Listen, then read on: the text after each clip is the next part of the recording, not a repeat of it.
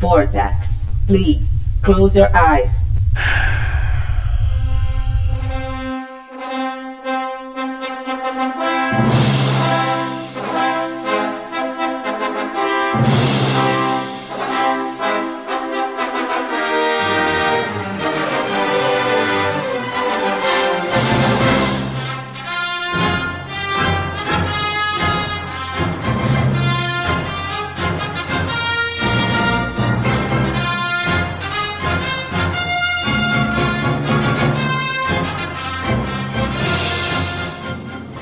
Bem-vindos a bordo. Está começando mais um Vortcast do site vortexcultural.com.br. Eu sou Felipe Pereira, seu âncora, e estou aqui com Bruno Gaspar. E aí, falando de Star Wars. Falando de Star Wars, sem, sem muito furry, né? Tudo bem que tem furry, hein? Tem, tem, tem, um, tem outro, uns... tem um outro. Um, o Gamorriano é um furry, ou, ou Bruno? Você que é um menino interessado? Uh, eu não saberia dizer, mas talvez sim. E além dele também temos aqui Davi Mateus, o homem do rancor. Não do rancor, o rancor o sentimento. O rancor, a montaria. Estamos aí. Rancor não, muito amor no coração. Ele não é o da trejo, mas a gente tá sempre aí querendo a presença dele. Enfim, você já deve ter visto aí pela, pela capa, né? É, hoje a gente se reuniu aqui para falar sobre as séries do que o Disney Plus lançou de Star Wars, né? Especialmente The Mandalorian, que provavelmente não recebeu o nome de um Mandaloriano, deveria receber, né? E o livro de Boba Fett, que acabou agora no comecinho do ano de 2022. É, só pedindo aí para os ouvintes, né, para nos avaliarem nos, nos serviços de streaming, no Spotify, Deezer, por aí, no iTunes também. Deixar lá uma notinha se puder, fazer um reviewzinho que ajuda bastante aqui o nosso trabalho. E, enfim. Bom, acho que a, a forma mais curta de introduzir essas séries do, do Disney Plus é falando um pouquinho da decepção geral que aconteceu né, com, as, com, a, com, a, maioria das pessoas, eu me incluo nisso. Acho que o Davi não, nem tanto, porque acho que ele gosta dos três filmes da, das sequels, né? Com a trilogia que a Disney fez, né? O Despertar da Força, os últimos, os últimos Jedi e a Ascensão Skywalker, né? É, acho que a, o Despertar da Força é o filme que gerou mais unanimidade, né? Apesar de, de, ter um bocado ali de soft reboot, né? Meio, meio remake, meio continuação, né? Uma coisa que, que, é, que é bem comum nas, nas franquias hoje em dia. Pânico 5 recentemente fez um negócio parecido com isso, né? Traz o elenco antigo para pavimentar para um novo e seguir a partir daí, né? Não sei exatamente se isso vai acontecer com o Pânico, teoricamente vai porque parece que deram aval para isso, mas o, o episódio 7 é mais ou menos isso. Os Últimos Jedi é um filme que eu particularmente gosto pra cacete, mas ele deixou a Lucasfilm né, e a Disney numa num, num beco sem saída, né? A Kathleen Kennedy deu liberdade para o Ryan Johnson escrever e dirigir o filme, fazer um filme autoral. E ele fez um filme que é bonito visualmente pra caramba, mas que não lida muito bem assim com essa questão de continuidade, né? Especialmente no que toca o, o, o. Esse filme dividiu opiniões. E pro episódio 9, que deveria ter sido dirigido pelo Colin Trevorrow, que é o sujeito que fez o Jurassic World, é, se mudou tudo. Abriu, abriram mão do roteiro que ele tinha feito. Esse roteiro, inclusive, um, um pedaço dele foi é, vazado depois, seria completamente diferente do que aconteceu no episódio 9. Chamaram de novo J.J. Abrams e ele fez um filme que é meio que um Frankenstein. Ele metade, a primeira metade dele, ele serve para reticonizar as coisas que tinham sido estabelecidas lá nos últimos Jedi e o, o resto é um amontoado de, de histórias de fanservice que, enfim, resultaram de um filme extremamente bagunçado. Essa. O filme acabou fazendo bilhão, foi bem recebido por parte de, de, de bilheteria, né? Foi, acho que, um dos últimos blockbusters antes de vir a pandemia do coronavírus, né? Tanto que acho que, fora ele, o próximo filme que daria bilhão foi o, o Homem-Aranha, né? O, o No Way Home, né? O Sem Volta para Casa. E só é, agora? Eu não tenho certeza, mas o, o, episódio 7 foi bem recebido, bem avaliado. Aí já o episódio 8 foi já que começou a cair a bilheteria do Star Wars no cinema. É, enfim, e, e no final das contas acabou que, como a Ascensão Skywalker foi um sucesso de bilheteria, ficou um- um- uma parada meio, meio, meio agridoce, né? Um pouco doce, um pouco com gostinho amargo, porque apesar do filme ter ido muito bem, a crítica foi em cima e muita gente reclamou, dividiu de fato os fãs e até hoje é uma parada que, que, que divide muito, né? É, e um pouco depois, em 2019, estava programado que o nosso nosso querido é, John Favreau faria né, a série dele lá do, do Mandaloriano. E no finalzinho de, de 2019 estreou The Mandalorian, que inclusive não estreou no Brasil oficialmente, né? Porque era o começo do, do Disney Plus, mas ainda não tinha Disney Plus no, no Brasil. É, as pessoas basicamente baixaram o filme, não tinha outro jeito de você ver por aqui, né?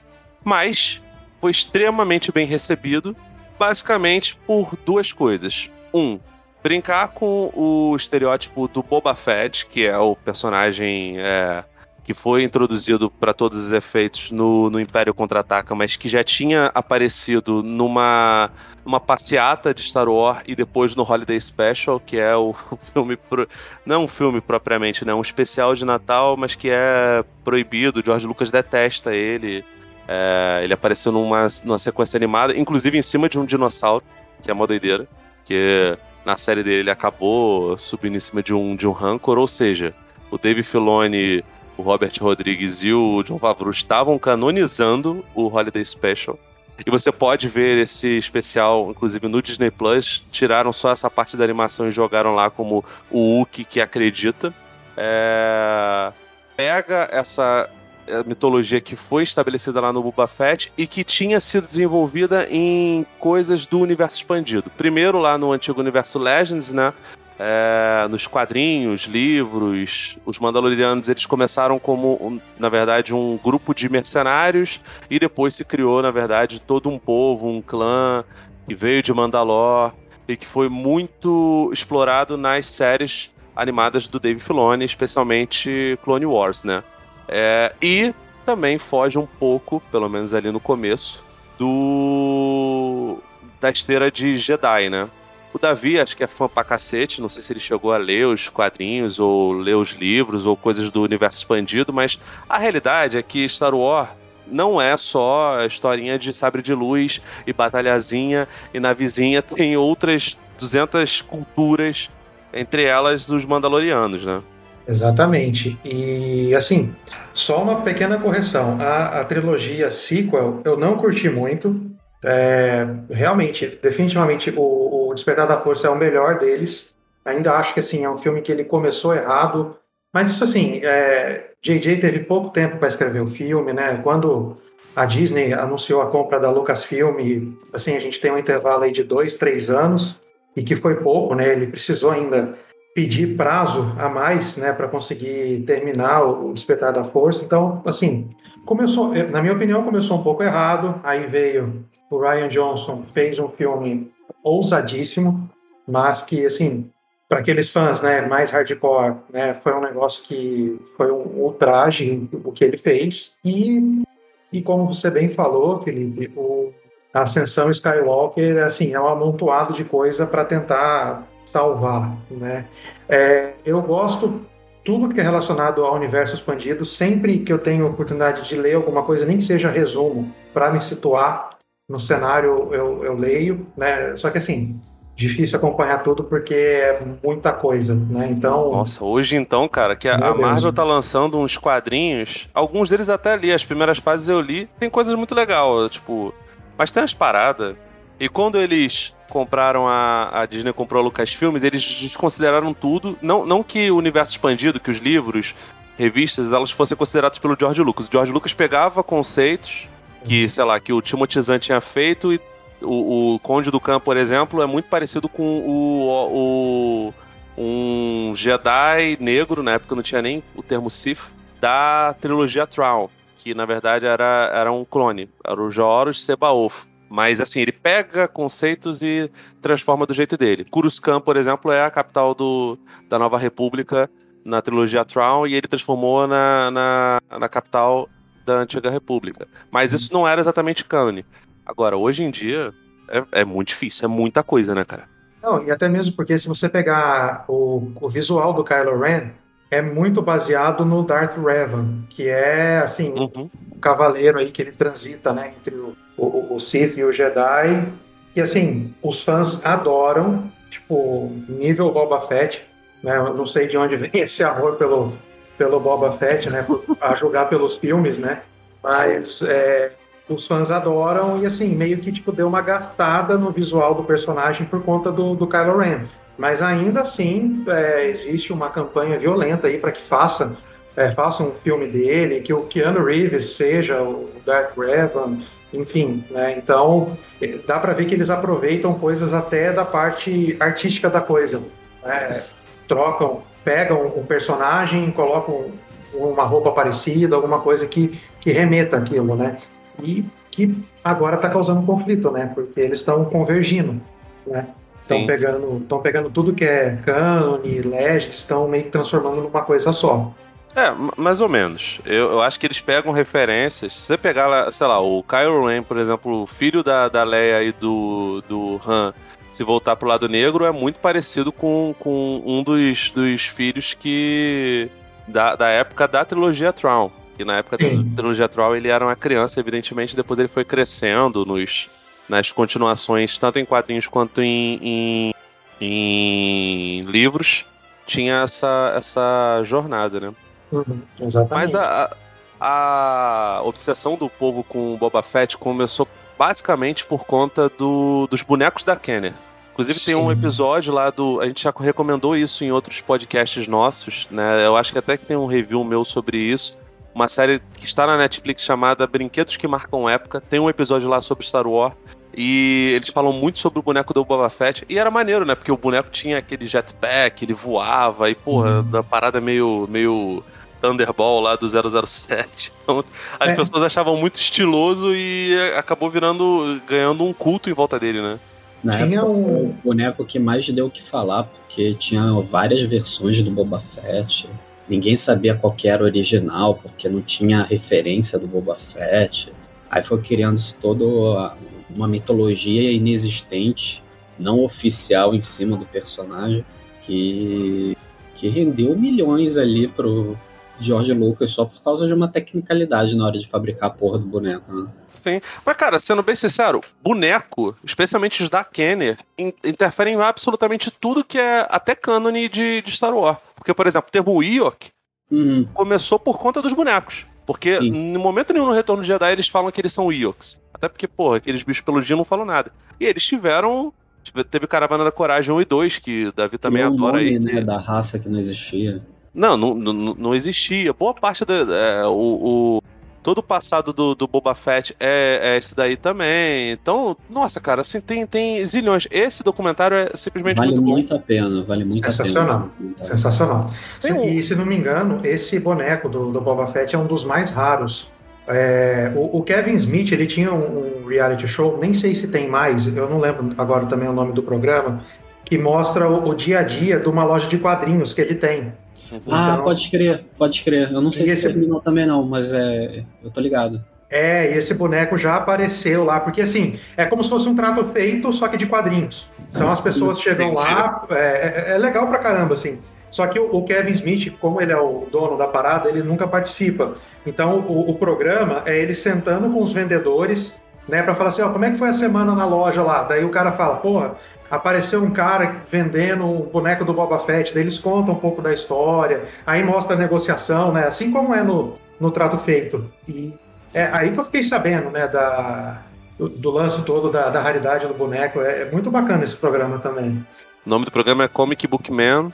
Eu acho que acabou, cara. Eu já tinha ouvido falar dessa parada, só que, porra, foda como. É, nem lembro onde é que passava na TV a cabo.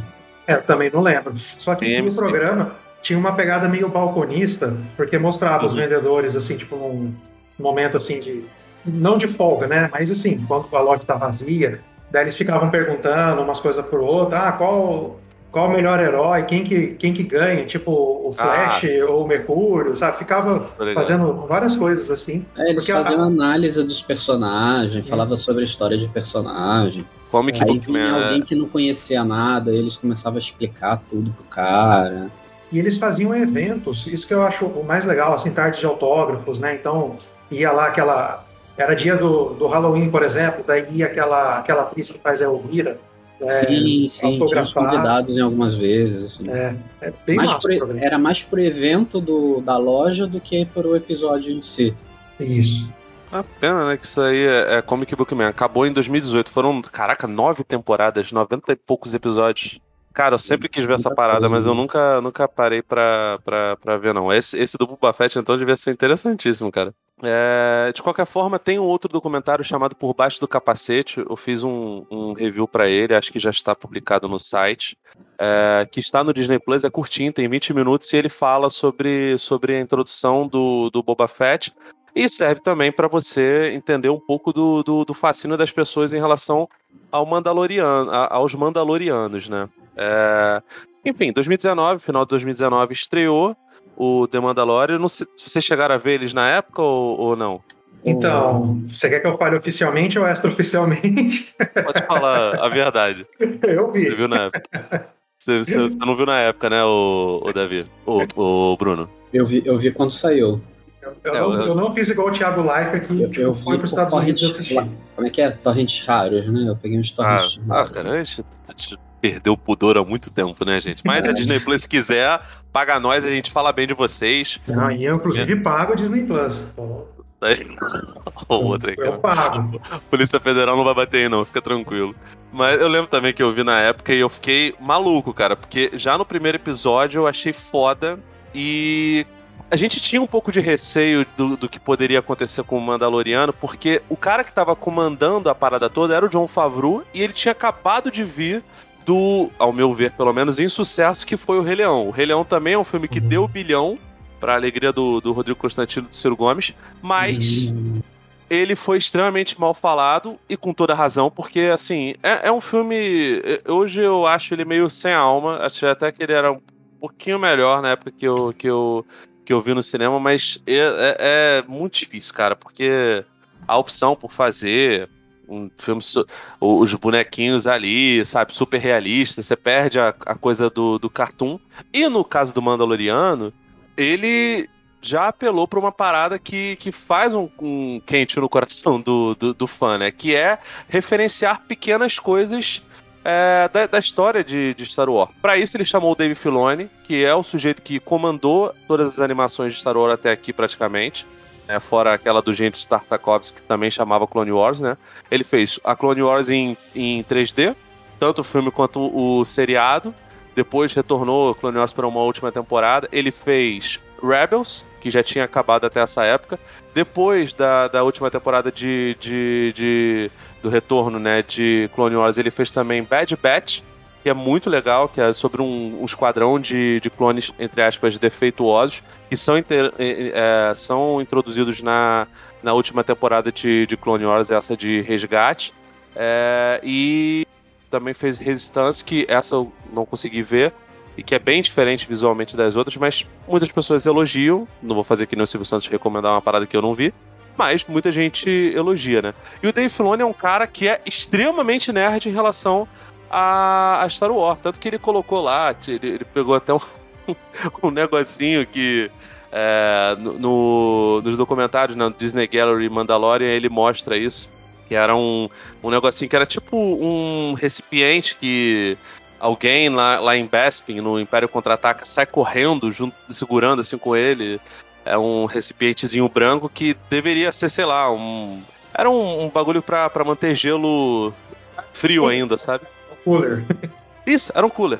Sim. E aí ele colocou esse cooler pra ser o negócio onde, onde ficam os, os fragmentos de Beskar que vem a ser a, a, o material que os Mandalorianos usam para fazer uma super armadura, né? É, ele pegou vários elementos pequenininhos e colocou ali no, no, no seriado do, do Mandalorian. E essas coisas, para quem um não. significado, né, para essa, essas coisas pequenininhas que Sim. só apareciam ali no fundo do. da história. Ninguém prestava muita atenção, mas ele prestou atenção e deu um significado. Exatamente, junto com o John Favreau. E, cara, essa fórmula foi boa pra cacete, né? E além disso, evidentemente, ele apresentou personagens que são muito icônicos, né? Primeiro deles, né, o próprio Mandaloriano, que é feito pelo Pedro Pascal, que basicamente, praticamente não mostra a cara, é só a voz dele e as ações dele ali, e consegue fazer bem pra cacete. E logo no primeiro episódio ele me lança um filhote, né? Que, enfim, tem 50 anos, mas é um filhote, da raça do Yoda, que é, na época chamavam de The Child, né? A criança, mas que todo mundo chama de Baby Yoda, e até hoje, depois que ele ganhou o nome lá na segunda temporada como Grogu, todo mundo chama absolutamente de Baby Yoda, né? Baby Yoda. E, cara, porra, eu não sei vocês, eu fiquei apaixonado de primeira especialmente por uma coisa que acho que o Bruno deve ter reparado pra cacete, pelo fato de referenciar o Lobo Solitário pra caramba, cara. ah, é, sim. É idêntica a relação do, do. Esqueci o nome do filho da puta lá do, dos personagens. Você lembra, o, o Bruno? Não, não vou lembrar. Mas o, o, lance é que Star Wars ela chupa de, de história de samurai uhum. desde do, do primeiro filme, né, cara? Então, ele pegar uma história que é, uma outra história com base oriental, história de samurai, de honra, dever e tal, e colocar com personagens de Star Wars combina muito bem, porque os, os, univer os, universos conversam, né, cara? Querendo ou não. Ah, é espaço, não sei o quê. Mas Star Wars ele tem muito, muita coisa que é, que é referência a faroeste, uhum. samurai, é, história de, de é, medieval. É, tem, tem um pouquinho de tudo, né, cara? Não é. O Lobo Solitário é o Ito Ogami e o filho dele é o Daigoro Ogami. Cara, o George, desde o George Lucas, isso muito antes de Disney pegar, já tem muita referência, né? O, o C3PO e o, e o R2D2 são, são cópia esculpida em Carrara dos personagens do Fortaleza Escondida, do Akira Kurosawa. O próprio Filoni já fez muita brincadeira com Sete Samurais. É, tinha até um papo de que iria rolar um filme com Jedi é, baseado em, em Sete Samurai. E, cara. Esse seria é... do Zack Snyder. É um projeto do, é, do Zack. Teve, teve esse papo de que o Zack Snyder ia fazer. O que. É. Cara, poderia ser legal, porque, enfim, se, se, se der um roteiro legal na mão dele, seria visualmente maneiro, pelo menos. Então, né, mas ele tá fazendo esse filme, né? Talvez. É o, o Zack Snyder ele tá fazendo esse filme. Ele só não vai usar o Jedi. É o, é o projeto que ele está fazendo agora é, pela Netflix. É um, eu esqueci agora o nome do projeto, então, mas é, é Mas não vai ser Star Wars, porra. Não, não vai ser. Agora ele vai mudar os personagens, entendeu? A história que ele vai contar, que era um projeto que ele tinha apresentado para Lucasfilm, né, que seria o Sete Jedi, baseado no, no Sete Samurai, ele mudou completamente os personagens, né? Deu uma reescrita né, no, no, no, roteiro. E ele está fazendo um projeto com a Netflix. Inclusive o, o Ray Fisher tá, foi anunciado também como no elenco agora e tal. Então, então mas, mas, mas, voltando às referências de Star Wars, desde sempre o, o George Lucas fez essa, essas referências. Inclusive, até o clima de western é muito tirado dos filmes de samurai, até porque a referência normal do, do do George Lucas são os filmes do Sérgio Leone. E os filmes do Sérgio Leone, eles também são, de certa forma, remakes dos filmes de samurai. O, o Por um Punhado sim, de Dólares é, pratica, é praticamente a história do Yojimbo. Então, essas coisas estão todas ali conversando, assim como, evidentemente, a parte é, política e religiosa tem muito do Duna do, do Frank Herbert. Então, o leitor e ouvinte que vê agora no, no, no Boba Fett, os caras falando especiaria, cara, não é referência ao filme do Villeneuve, tá? Porque na época que o filme do Villeneuve estava sendo lançado, eles estavam gravando o livro de Boba Fett. É uma referência, na verdade, ao livro do Frank Herbert, né? Ou provavelmente até o filme do David Lynch, porque, enfim, os caras, Robert Rodrigues, o, o John Favreau gostam do, do, do filme do, do, do, David Lynch, né? E até do Duna do Jodorowsky, que jamais foi lançado. Mas enfim, esse conjunto de referências estava lá o tempo todo. E no Mandaloriano eles escancaram, né, cara? Porque o, é, é totalmente o Itogami e o Daigoro é, ali na, na, na, na, função do, do, do Baby Yoda e do, do Mandaloriano, né? Uhum. é, é algo que eles acabam reciclando. Né? Só que assim, com a diferença que eles reciclam bem pra caramba, cara. Nossa. Caralho. Nossa, Cara. a primeira É. cena, cara, quando ele já, já leva o maluco lá, que ele fala: Eu posso te levar frio, eu posso te levar quente. Põe o cara na, na nave lá e o cara tenta sacanear ele o tempo todo. Nossa, é, é tão bom, cara. Aqu- Aquela primeira cena já é, tipo, foda. É impressionante. Pode falar, Bruno.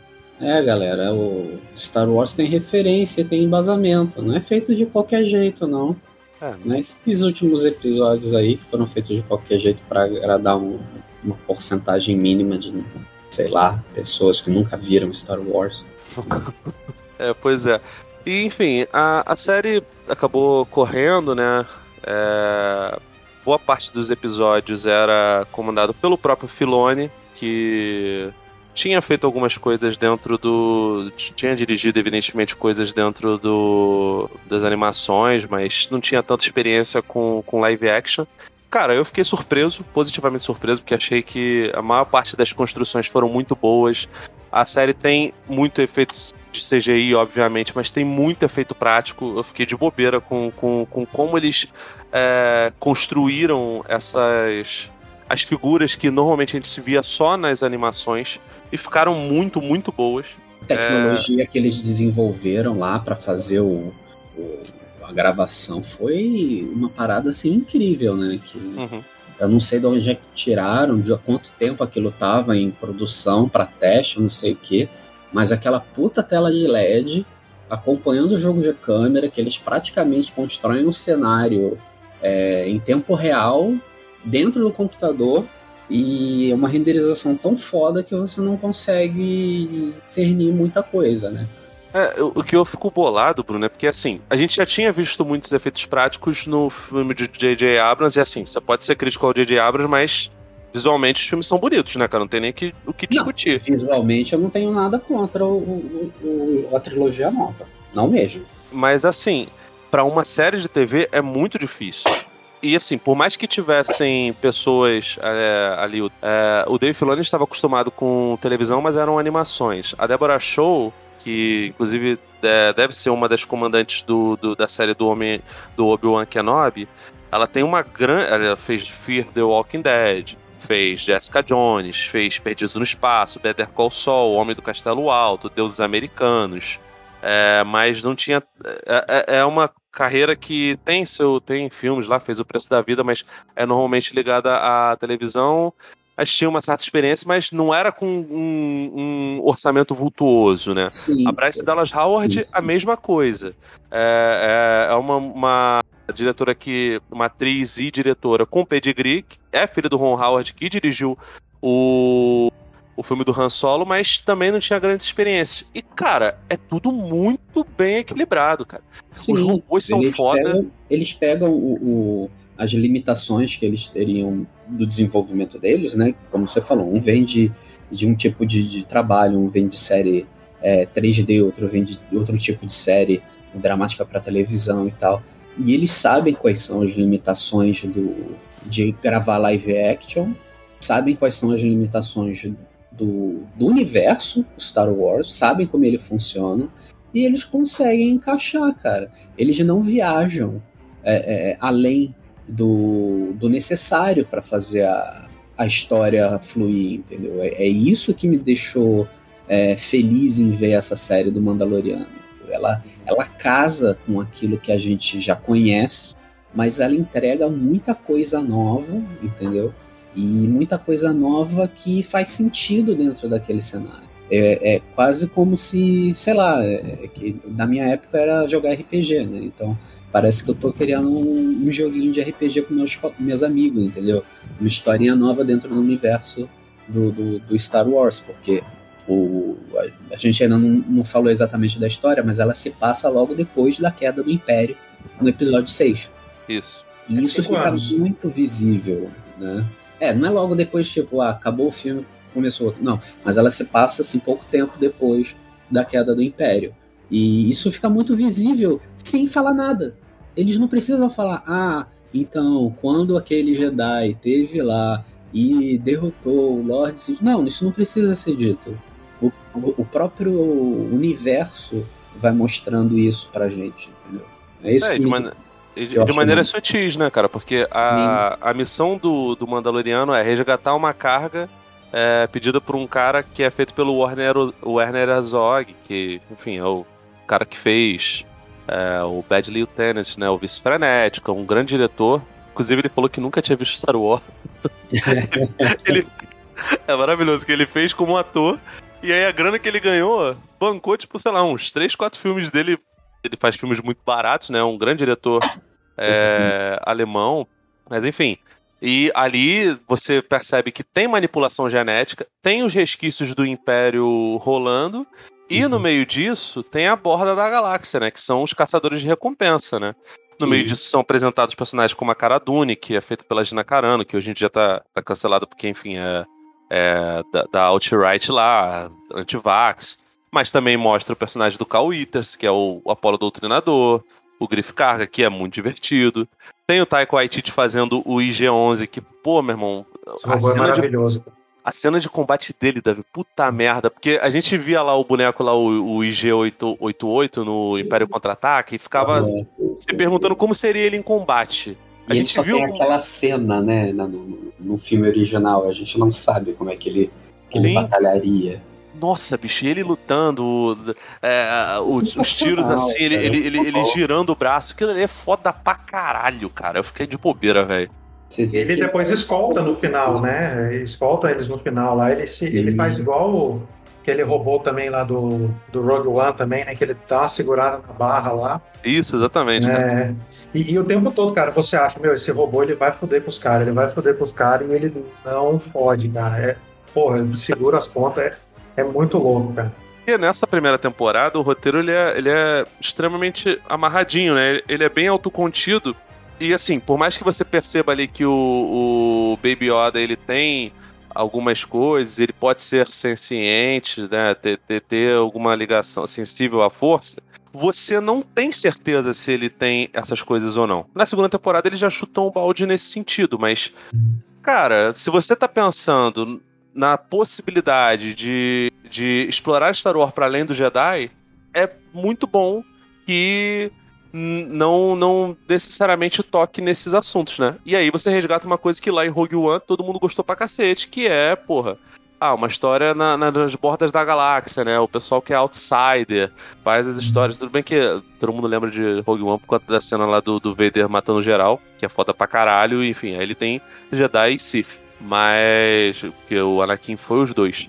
Mas de qualquer forma, tem muito desse lance de, de Rogue One também. E, pô, cara, os personagens são bons pra cacete, né? Não sei se o Davi gostava do, do Griff Carga, da, da personagem da Gina Carano. Eu adorava da Gina Carano, cara. É uma pena que ela seja uma pessoa tão imbecil, né?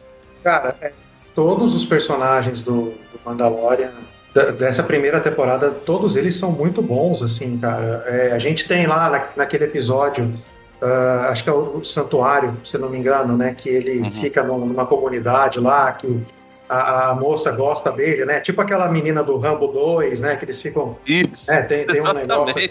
Tipo, é muito Rambo 2 aquilo, cara. E, e, assim, um negócio que era pra ser uma merda, e não é, cara. E não é. É, até a menina é boa. O, o- aquele tiozinho que ajuda ele também, que acaba morrendo, né? Um tiozinho meio anão, assim. É, ele tem é um uns- Nalf. É, tem uns bichos esquisitos, né? Que fala que ele tem que, tem que aprender a montar. Então, assim, Ah, todos- o I Have Spoken. É, esse aí. Aham. Agora, os únicos que eu não gostei mesmo, cara, são daquele episódio que eles têm que, que resgatar um cara que tá numa prisão, né, da, da Aliança da Aliança Rebelde e tal. Então tem uma, uma mulher lá que ela é super raivosa, né, que tem que resgatar, acho que o marido dela, né, que tá preso.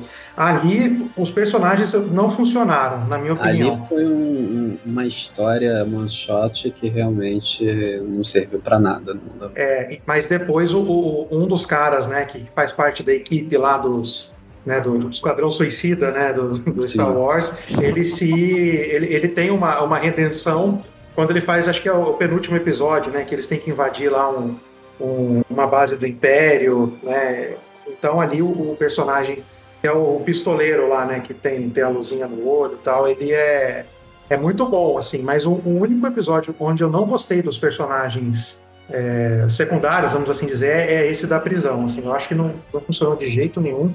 Eu É, acho que é o pior episódio da primeira temporada. É, Mas- eu concordo contigo. Se, se é pra falar que tem um episódio assim que é muito ruim, assim, que não combina com nada, é isso. É, então, mas todos os personagens, cara, eles dão um show, assim, eles estão.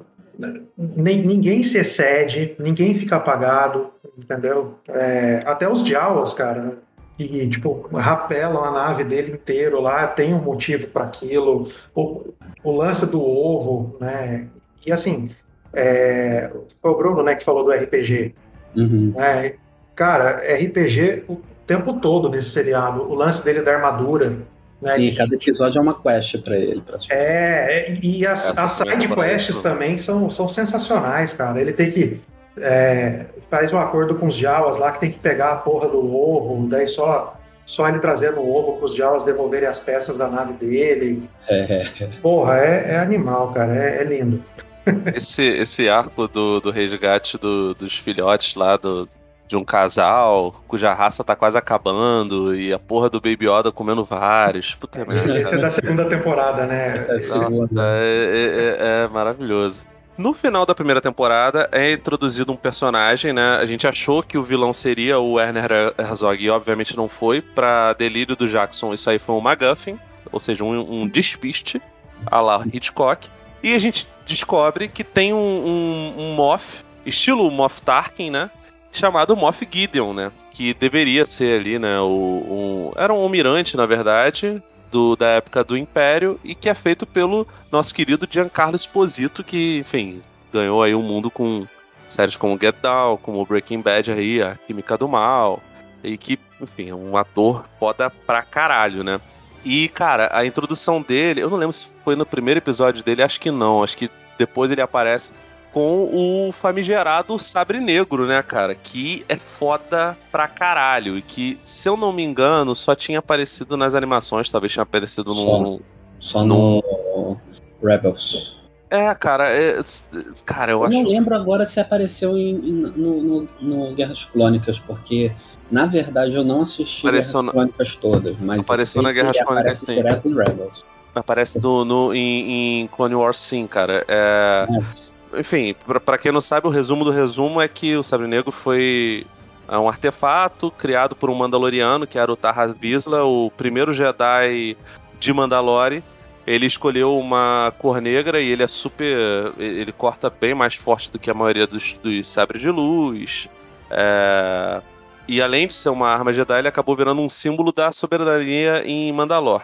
Segundo a história de Clone Wars, ele foi guardado né, no interior do Templo Jedi até ser é, roubado pelos ancestrais do, ancestrais do pré-Vizsla, né? Não confundir com Tarre Vizsla. Pré-Vizsla é um personagem que aparece em Star Wars como um dos... um criminoso mandaloriano, né? Em Star Wars, Mandalor é um planeta que tem uma parte que é pacífica, inclusive é comandada pela, pela, pela Sabine, né? Pela... não é Sabine, esqueci o nome da garota.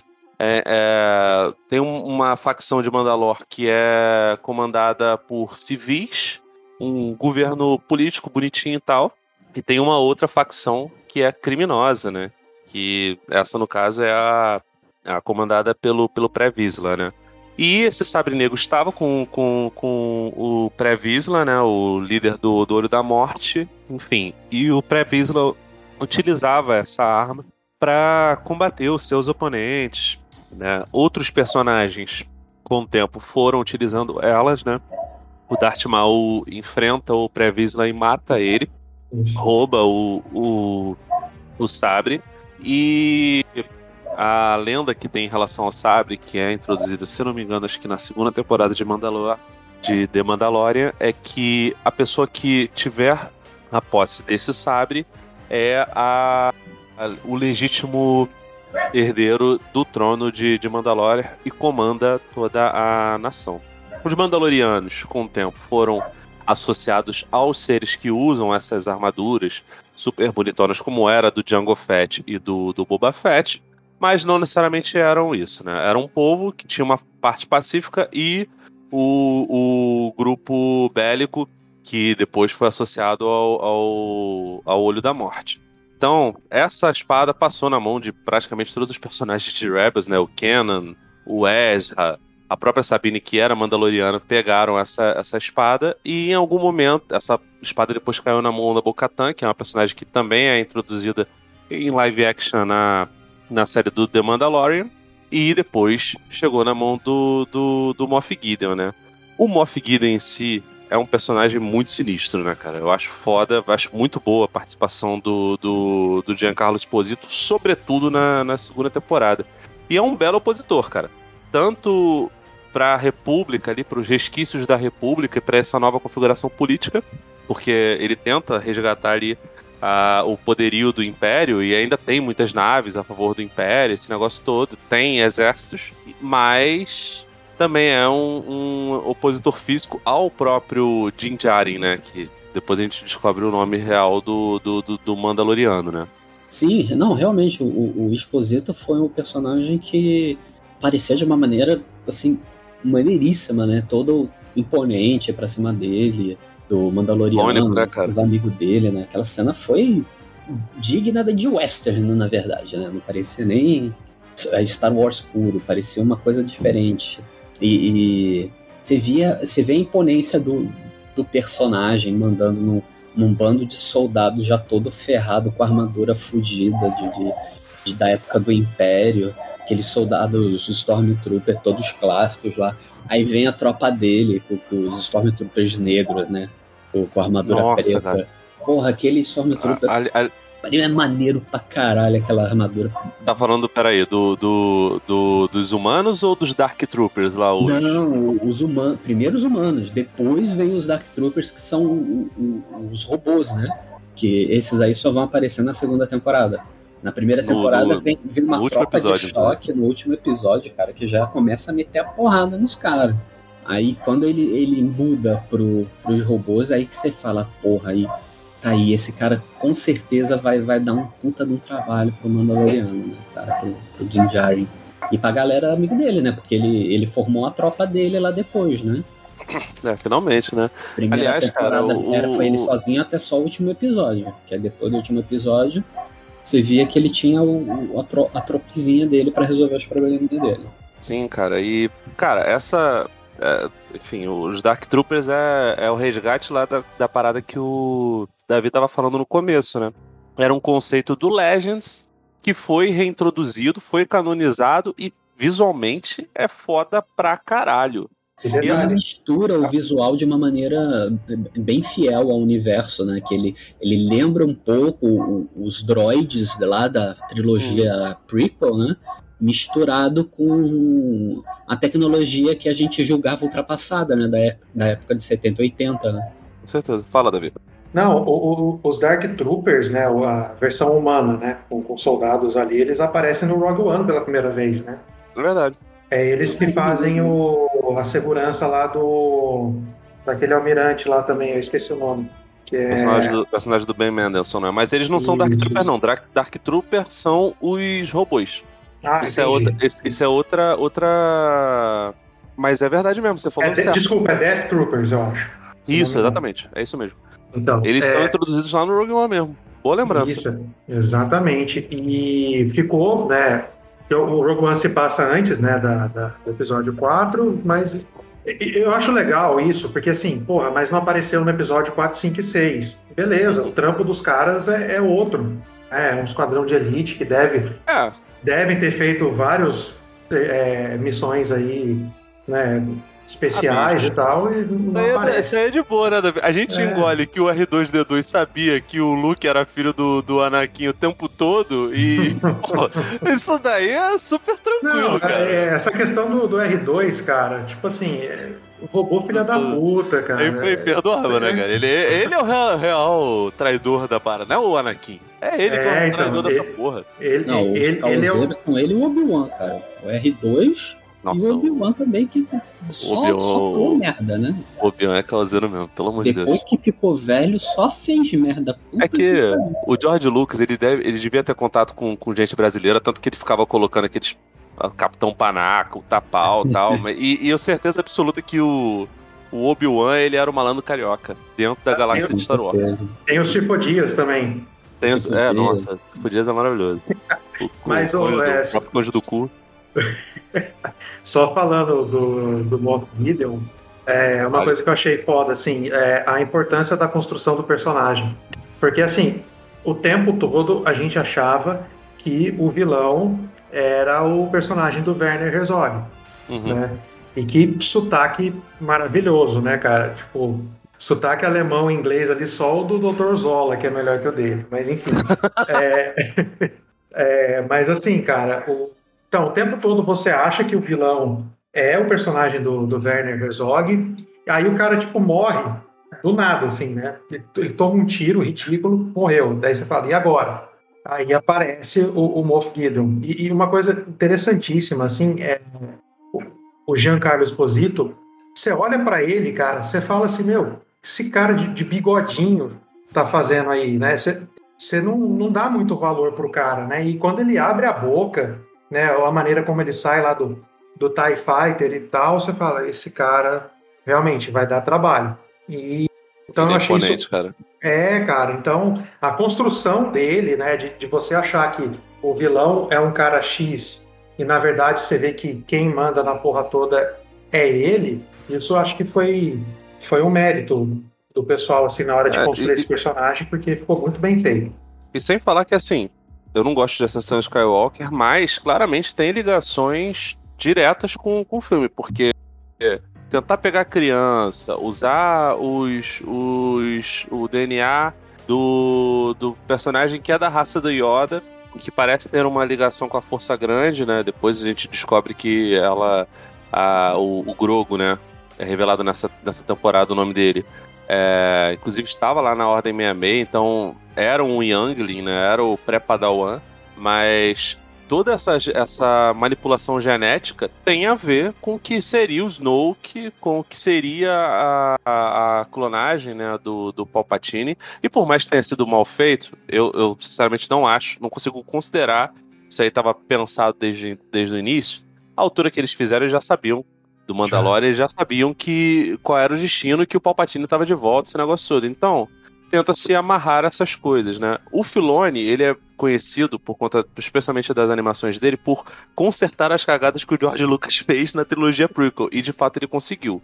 Se você nunca viu Clone Wars e você gosta de Star Wars, eu recomendo que você veja, porque você provavelmente vai ver é, um director cut, que não é feito pelo diretor, evidentemente, mas histórias muito melhor elaboradas sobre a trilogia prequel do que era na trilogia prequel, né? Porque a- as sequências são tão fracas, né? Especialmente a Ascensão Skywalker, que faz a gente é, n- não ter tanto muxoxo com a trilogia prequel. Mas a trilogia prequel foi muito criticada na época, né? E o Filoni faz isso muito bem. Tem-se a esperança de que ele vai conseguir consertar as cagadas que a Lucas que a Disney fez com, com, com Star Wars. Eu acho que não vai muito não, mas se fizer as histórias divertidas, como está fazendo até agora, pra mim tá, tá mais do que, do que certo. Mas tem ligação. Então, assim, esse lance de que tá fazendo retcon, tá fazendo retcon de nada, gente. O Não tá. Moff Gideon, ele estava, estava comandando o, esse, esse projeto, ele estava fazendo os estudos dele de clonagem, aquele personagem lá, o doutor que faz os testes com, com Baby Yoda, é isso. E essa segunda temporada, ela ainda tem vários outros momentos, porque se no, o Dave Filoni fez referência, sei lá, a um cooler que aparece no episódio 5, aqui ele chuta o pau da barraca, porque ele traz é, personagens. Ele bota primeiro a armadura totalmente de pesca, foda pra cacete, no, no Mandaloriano. Ele traz a Sokatano, que foi a personagem que ele criou lá nas, em Clone Wars, que começou super odiada em Clone Wars, e depois, quando ela some, no final você fica, meu Deus do céu, eu adoro essa garota, por que, que ela foi embora? E, enfim, ela depois ela, ela é reeditada em Rebels como a Fulcrum, um personagem completamente diferente. E, enfim, ainda fez a alegria dos fãs trazendo a Rosário Dawson, que é uma atriz maravilhosa, de linda e de boa atriz, é, para fazer ela é, como, como matou Gruta, bem diferente do que era Shakti, por exemplo, que era um personagem da mesma raça lá em, em Clone Wars, mas tudo bem. E introduz, trazendo de novo as, as referências a Yojimbo, a Sete Samurais, aos filmes de samurai, ao próprio Lobo Solitário, ao, ao Musashi Miyamoto, é, de novo, e vai colocando outros elementos que culmina lá no final, inclusive com o retorno da Fennec Shand, né, que a gente esqueceu de falar, a personagem da Ming Na Wen do, da primeira temporada retorna aqui. E o retorno também do Boba Fett. É, primeiro a armadura dele e depois o próprio Boba Fett feito pelo Temoeira, que foi o sujeito que fez o pai dele lá, o Jango Fett, no, no, no Ataque dos Clones, né? Então, você junta várias referências e traz uma... consegue ressignificar, né? Pegando carona no que o Bruno tinha falado lá anteriormente. É, e a, até mesmo porque, sobre a questão do, do retcon, a, é, no, no Mandalorian aparece um Snoke mal formado, assim, numa cena, né, um, um vislumbre. Então, assim, isso já está mais que confirmado, né? Tanto que teve gente que, que falou que o Mandalorian explicou muito melhor a criação do Snoke do que o próprio episódio 9, entendeu? Então, isso é algo que apresentaram de forma muito sutil, né? Sim. É, eu é, acredito ele... que por ser um projeto muito grande, né? Porque não falando que ah, porque a Star Wars é, um, é uma franquia que pode fazer qualquer coisa. Não, não é por isso. É porque foram, foram séries, Mandaloriano e o Boba Fett, né? Mandaloriano, duas temporadas de Mandaloriano e a temporada do Boba Fett, que até agora que a gente está gravando são as, as séries que saíram, né? O, é uma série que foi feita gastando muito dinheiro, com certeza. Tecnologia que eles usaram, a galera que eles contrataram para participar, a galera que eles contrataram para é, dirigir, é, talvez tenha, assim, pode, pode não ter sido um cachê milionário, mas para uma série de televisão foi uma série que gastou bastante, entendeu? Foi, mas gastou no nível correto. Eu acho que eles gastaram, conseguiram usar o, o cachê que eles tinham para fazer o projeto da maneira correta. Parece que foi uma série que foi muito bem planejada, é isso que eu quero dizer. Sim, sim. É, assim, as séries da Disney Plus, depois a, as séries da Marvel que foram lançadas, WandaVision, é, Falcão Invernal, Loki, elas têm uma, um orçamento grande muito por conta dos atores serem grandes, né? Mas você percebe que elas não têm grandes efeitos especiais. E aqui não, cara. Os efeitos especiais são bons pra caramba, as fotografias são boas pra caramba, os cenários estão muito bem feitos, a direção de arte tá tudo muito bem feito. Acho que isso aí é, é mérito do, do, John Favreau, cara, porque ele consegue trabalhar bem com, com as questões de, de efeitos práticos, como a gente já vinha batendo, e ele gosta muito, né, cara? Ele é, ele é extremamente fã, né? No final da, da segunda temporada, ele ainda chama o Robert Rodrigues para dirigir alguns episódios. E o episódio que introduz o, o Boba Fett, e isso credenciou ele, inclusive, a ser o showrunner da, da temporada de, de, de O Livro de Boba Fett, que foi a coisa mais recente que saiu. É, então, assim, é, é feito um trabalho muito grande e, ao meu ver, pelo menos, me parece que o orçamento é, é vultuoso, óbvio que é, né? A gente não está falando, sei lá, de, um, de, uma produção independente, não. É um, um, projeto que tem um grande estúdio por trás. Mas eles fazem muito mais do que, do que deveriam fazer normalmente, sabe? É, existe um orçamento grande, mas claramente aquilo dali é eles fazem ganhar mais coisas. Até porque o Robert Rodrigues, por exemplo, é um cara que faz muito isso. Você pega os filmes dele você acha que os filmes são super caros e não são. são às vezes é, é um troco de uma bala. É, a exemplo da trilogia Pequenos Espiões, mas outras coisas que ele, que ele, que ele faz também tem esse caráter. E o John Favreau e o Dave Filoni, aparentemente, eles estão conseguindo fazer isso muito bem, cara. Isso é sempre com, com, com né, os Deborah Show, a Deborah Shaw, a Bryce Dallas Howard também, que, que retorna nessa temporada com episódios sensacionais também. É, a Bryce Dallas Howard foi uma puta de uma surpresa, né, cara? Porque. Machado. É, exatamente. E, e assim, cara, uma coisa que eu queria ilustrar. É, você estava falando né, do documentário né, Debaixo do Capacete. Né, tem, tem dois documentários sobre o Mandalorian, né, um sobre a primeira temporada e o outro sobre a segunda. O da primeira temporada é dividido por episódio mesmo, então assim, são cinco minutos cada episódio, cada um para ilustrar cada episódio né, da, da primeira temporada. E o não, segundo tem. Não. Acho que são 30 e poucos, não é? 20 e poucos minutos? Não, eu acho que junto forma um, um conglomerado de 40 minutos. Se juntar todos os. O... É, assim, são, são episódios pequenos mesmo, né? Uhum. Esse de documentários da, da primeira temporada. É, Já é, se... o, é o Disney Gallery. É, exatamente. Já a segunda temporada é um documentário de 40 minutos para falar da segunda temporada, ou melhor, dos sete primeiros episódios, e um documentário só para falar do último, né? Da, aquele episódio mais que especial. E assim, cara, você vê o, o, o Dave Filoni e o John é, Favor conversando, você vê que os caras são apaixonados mesmo pelo, pelo negócio. Quando aparece lá o Peyton Reed, né, que, que, dirigiu também alguns episódios, quando aparece a, a, Bryce Dallas. A Bryce Dallas, cara, ela é a mais focada, assim. Toda vez que ela aparece, ela tá, tipo, séria, tá lendo alguma coisa no tablet. É Você vê que ela... Assim, é, essa temporada, na verdade, é o seguinte: a primeira temporada tem episódios de 20 e poucos, 30 minutos, são oito. E aí ela tem um formato de mesa redonda, né, Davi? Onde estão todos os diretores conversando. A segunda Isso. temporada, como ela foi a temporada gravada durante a época do, do Covid, eles preferiram fazer um making-off inteiro e aí depois lançaram um, um, um, episódio especial só com o episódio final, porque é o episódio onde tem a maior das aparições, que é, no caso, o Luke Skywalker. Mas Exatamente. você tem toda a razão, cara. A Bryce Dallas Howard, cara, ela parecia uma criança, né? Falando, cara. Que ela parecia realmente uma criança que tava, tava brincando com o brinquedo que ela mais queria. É, mas quando você vê ela trabalhando, tipo, ela tá muito séria, assim. Já o, o Filone, o Favreau, eles estão, tipo, dando risada o tempo todo. E, assim, os caras sabem o que eles estavam fazendo, né? E, assim, ele, na segunda temporada, você já via que a, a, primeira deu super certo, então eles estavam nadando de braçada.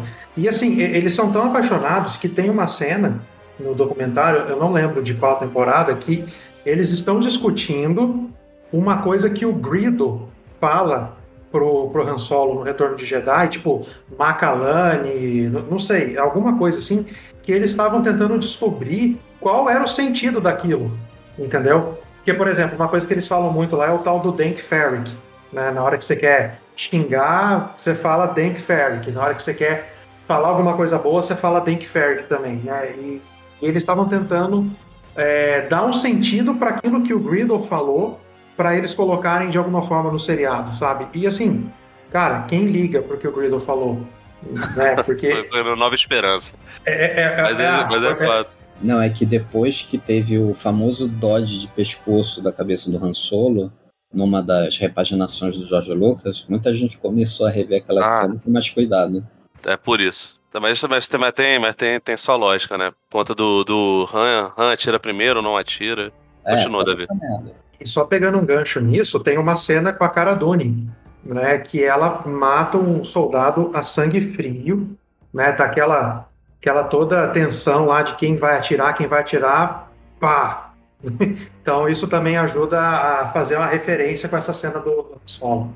Boa lembrança. Cara, a Cara Dune eu adorava, velho. A Gina Carano, pelo amor de Deus, né, cara? A menina. É, é que nem essa menina que faz a Shuri lá do, do Pantera Negra uhum. também, que é, que é anti-vax.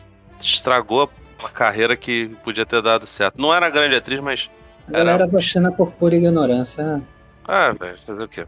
Também, a pessoa tem, tem, tem liberdade de escolha, inclusive, para ser uma, uma imbecil completa como elas foram.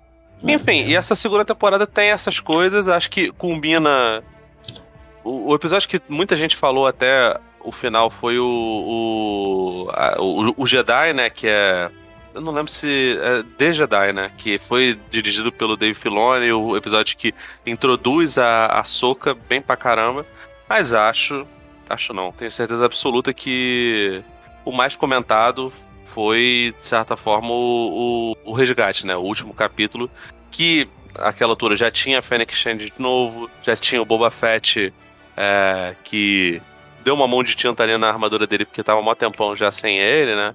É, e que tem todo essa, esse combate com o Moff Gideon, tem a batalha do, do, do Mandaloriano contra, contra o Moff Gideon e tem o, o que eu chamei na época de Luke Ex Machina, porque os, os personagens estavam quase mortos a Bocatan, os brothers lá da, da do, dos Mandalorianos, o Mandaloriano, a Fennec Shand, o Boba Fett, o Baby Yoda, e aí aparece o Luke e destrói os Dark Troopers como se fossem papel. Impressionante. Eu não sei o que, que ele tomou. Ele estava realmente muito poderoso. Ele deve ter sugado o poder do Imperador, cara, depois da batalha de, de, de Endor. Porque, sinceramente, eu não consigo tipo, é bizarro como ele tá super poderoso, cara. Ele tá o, o mestre Jedi. Treinou com o espírito dos três lá, cara. O espírito do pai dele, depois o espírito do Yoda e o espírito do Obi-Wan, só pode. É, cara, assim. E ele tá cinco anos à frente de aprendizado já, né, do que a gente conheceu. Então. Sim, aprendeu a, a usar a força da melhor maneira possível.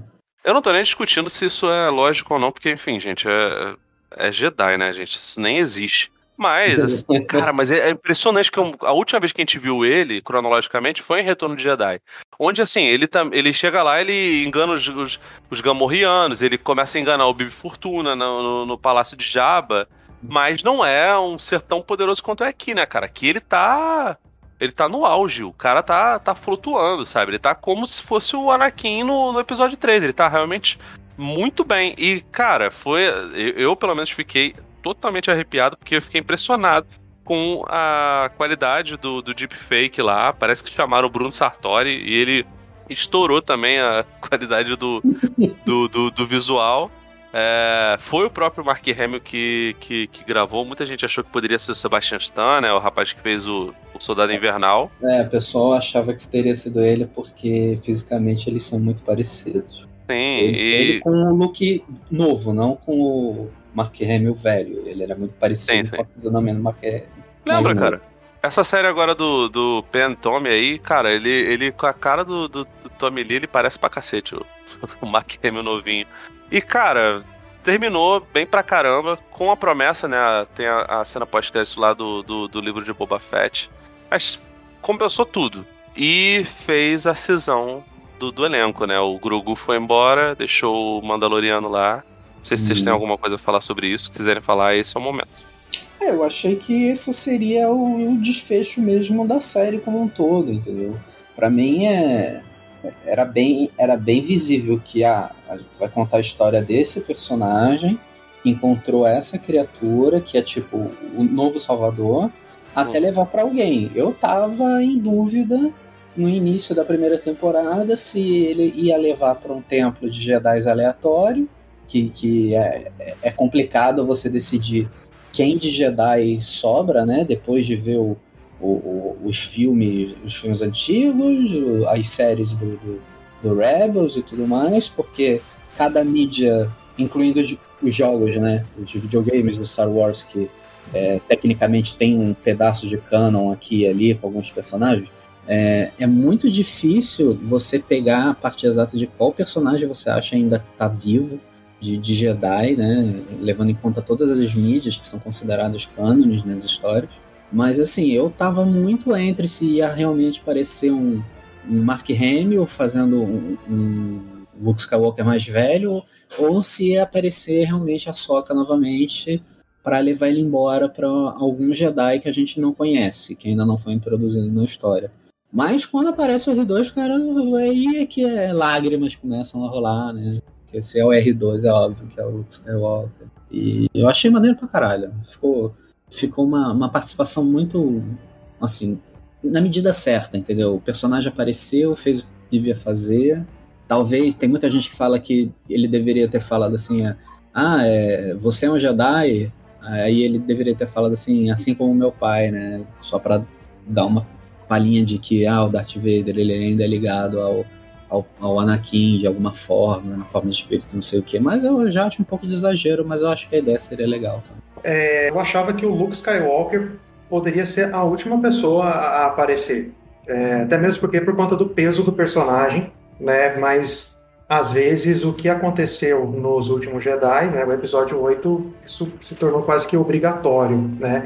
E, e só pegando o que o Bruno falou, parece que ali, né, naquele ambiente, né, existiam é, pouquíssimos Jedi que eles poderiam usar conhecidos, né? A menos que aparecesse alguém que nunca foi apresentado no, nos games, é, nos, nas, nos, desenhos e tudo mais. A gente tinha a Ahsoka, que já apareceu e já negou né, o treinamento do, do Grogu. Né? Então, assim, e ela está na própria, na própria quest dela, né, que vai ser retratado no, no seriado dela.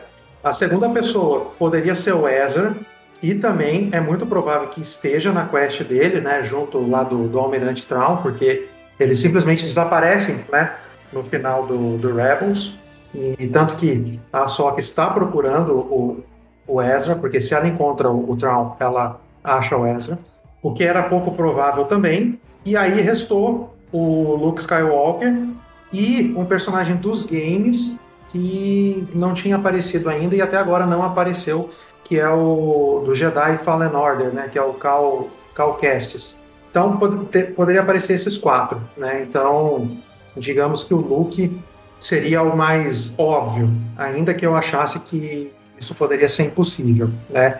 E assim, a maneira como ele aparece, é, ele, ele, ele vai caminhando pela nave, né, e vai arrebentando com, com os troopers lá. E assim, o, o que o mais gostei não foi nem o fato do Luke ter aparecido, né, isso acho que foi unânime, né, é, mas foi o, o contraste da cena dele do corredor com a carnificina do Darth Vader no Rogue One.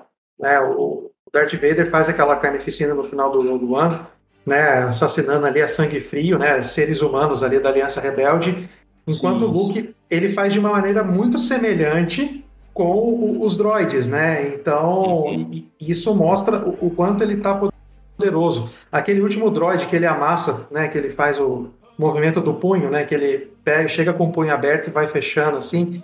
É, mostra que o Luke, ele não é tão sereno quanto a gente acha que ele é, né? O cara, ele também gosta de, de dar uma amassada ali.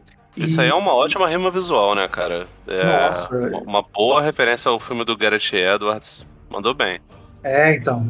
E, e, assim, eu não gostei tanto do, do deepfake, né? Não gostei. Tanto que, né, é, isso depois a gente pode até falar quando ele aparece no episódio do Boba Fett, houve um... Teve pessoas que foram mandadas embora e youtubers aí contratados, né? É, ah, sim, teve é... aquela galera que, que no YouTube fez uma versão que teria ficado muito melhor do fake do que, o, do que a produção do, do, do seriado teria feito. Exatamente. E, e só para encerrar é, esse trecho, cara, esse era o look que eu queria ver, entendeu? E para mim não teve felicidade maior quando ele apareceu. Eu não esperava que ele fosse aparecer. Então, e o, o mais louco, né, cara? A, a Lucasfilm conseguiu guardar o segredo direitinho, assim, cara. Isso. Porque é, é, era o tipo de coisa que era muito fácil vazar. E é, não vazou porque, nem como rumor. Nem como a, rumor. A Soca, todo mundo meio que sabia que ia acontecer. O próprio Boba Fett foi um bagulho que as pessoas tinham mais ou menos noção. O, os Dark Troopers eram um negócio que muita gente achou que poderia reaparecer. Mas o Luke foi muito bem guardado, cara. Aliás, esse último episódio, ele é dirigido por um ator, um diretor de cinema, né? O Peyton Reed é o cara que fez o, o Teenagers As Apimentadas, né? O filme que o, o Flávio adora. Mas ele foi o cara que, que seguiu o projeto do Homem-Formiga depois que o Edgar Wright saiu, né? Isso. E o Homem-Formiga e a Vespa fez Sim Senhor também com o Jim Carrey. Então, assim, é um cara que eu não acho ele um, um grande diretor, mas ele sabe fazer filme, né, cara? É, nessa temporada ele dirige dois episódios, eu acho. Uhum. Ah, aquele episódio da, da, da sapinha lá dos ovos lá, ele, é ele que dirige também. É, o passageiro, né? Isso, isso, exatamente. É pelo, pelo Peyton Reed. E então, cara, pô, sensacional. E assim, os rumores, é uma coisa que eu acho muito. É, é bacana, mas estranha. Os rumores de Star Wars, eles, na maioria das vezes, eles estão certos, mas sempre no filme errado. Então, igual, por exemplo, sempre assim, ah, é, quem achava que o seriado que ia ter uma pegada western seria o seriado do Obi-Wan. Isso já estava sendo falado há anos.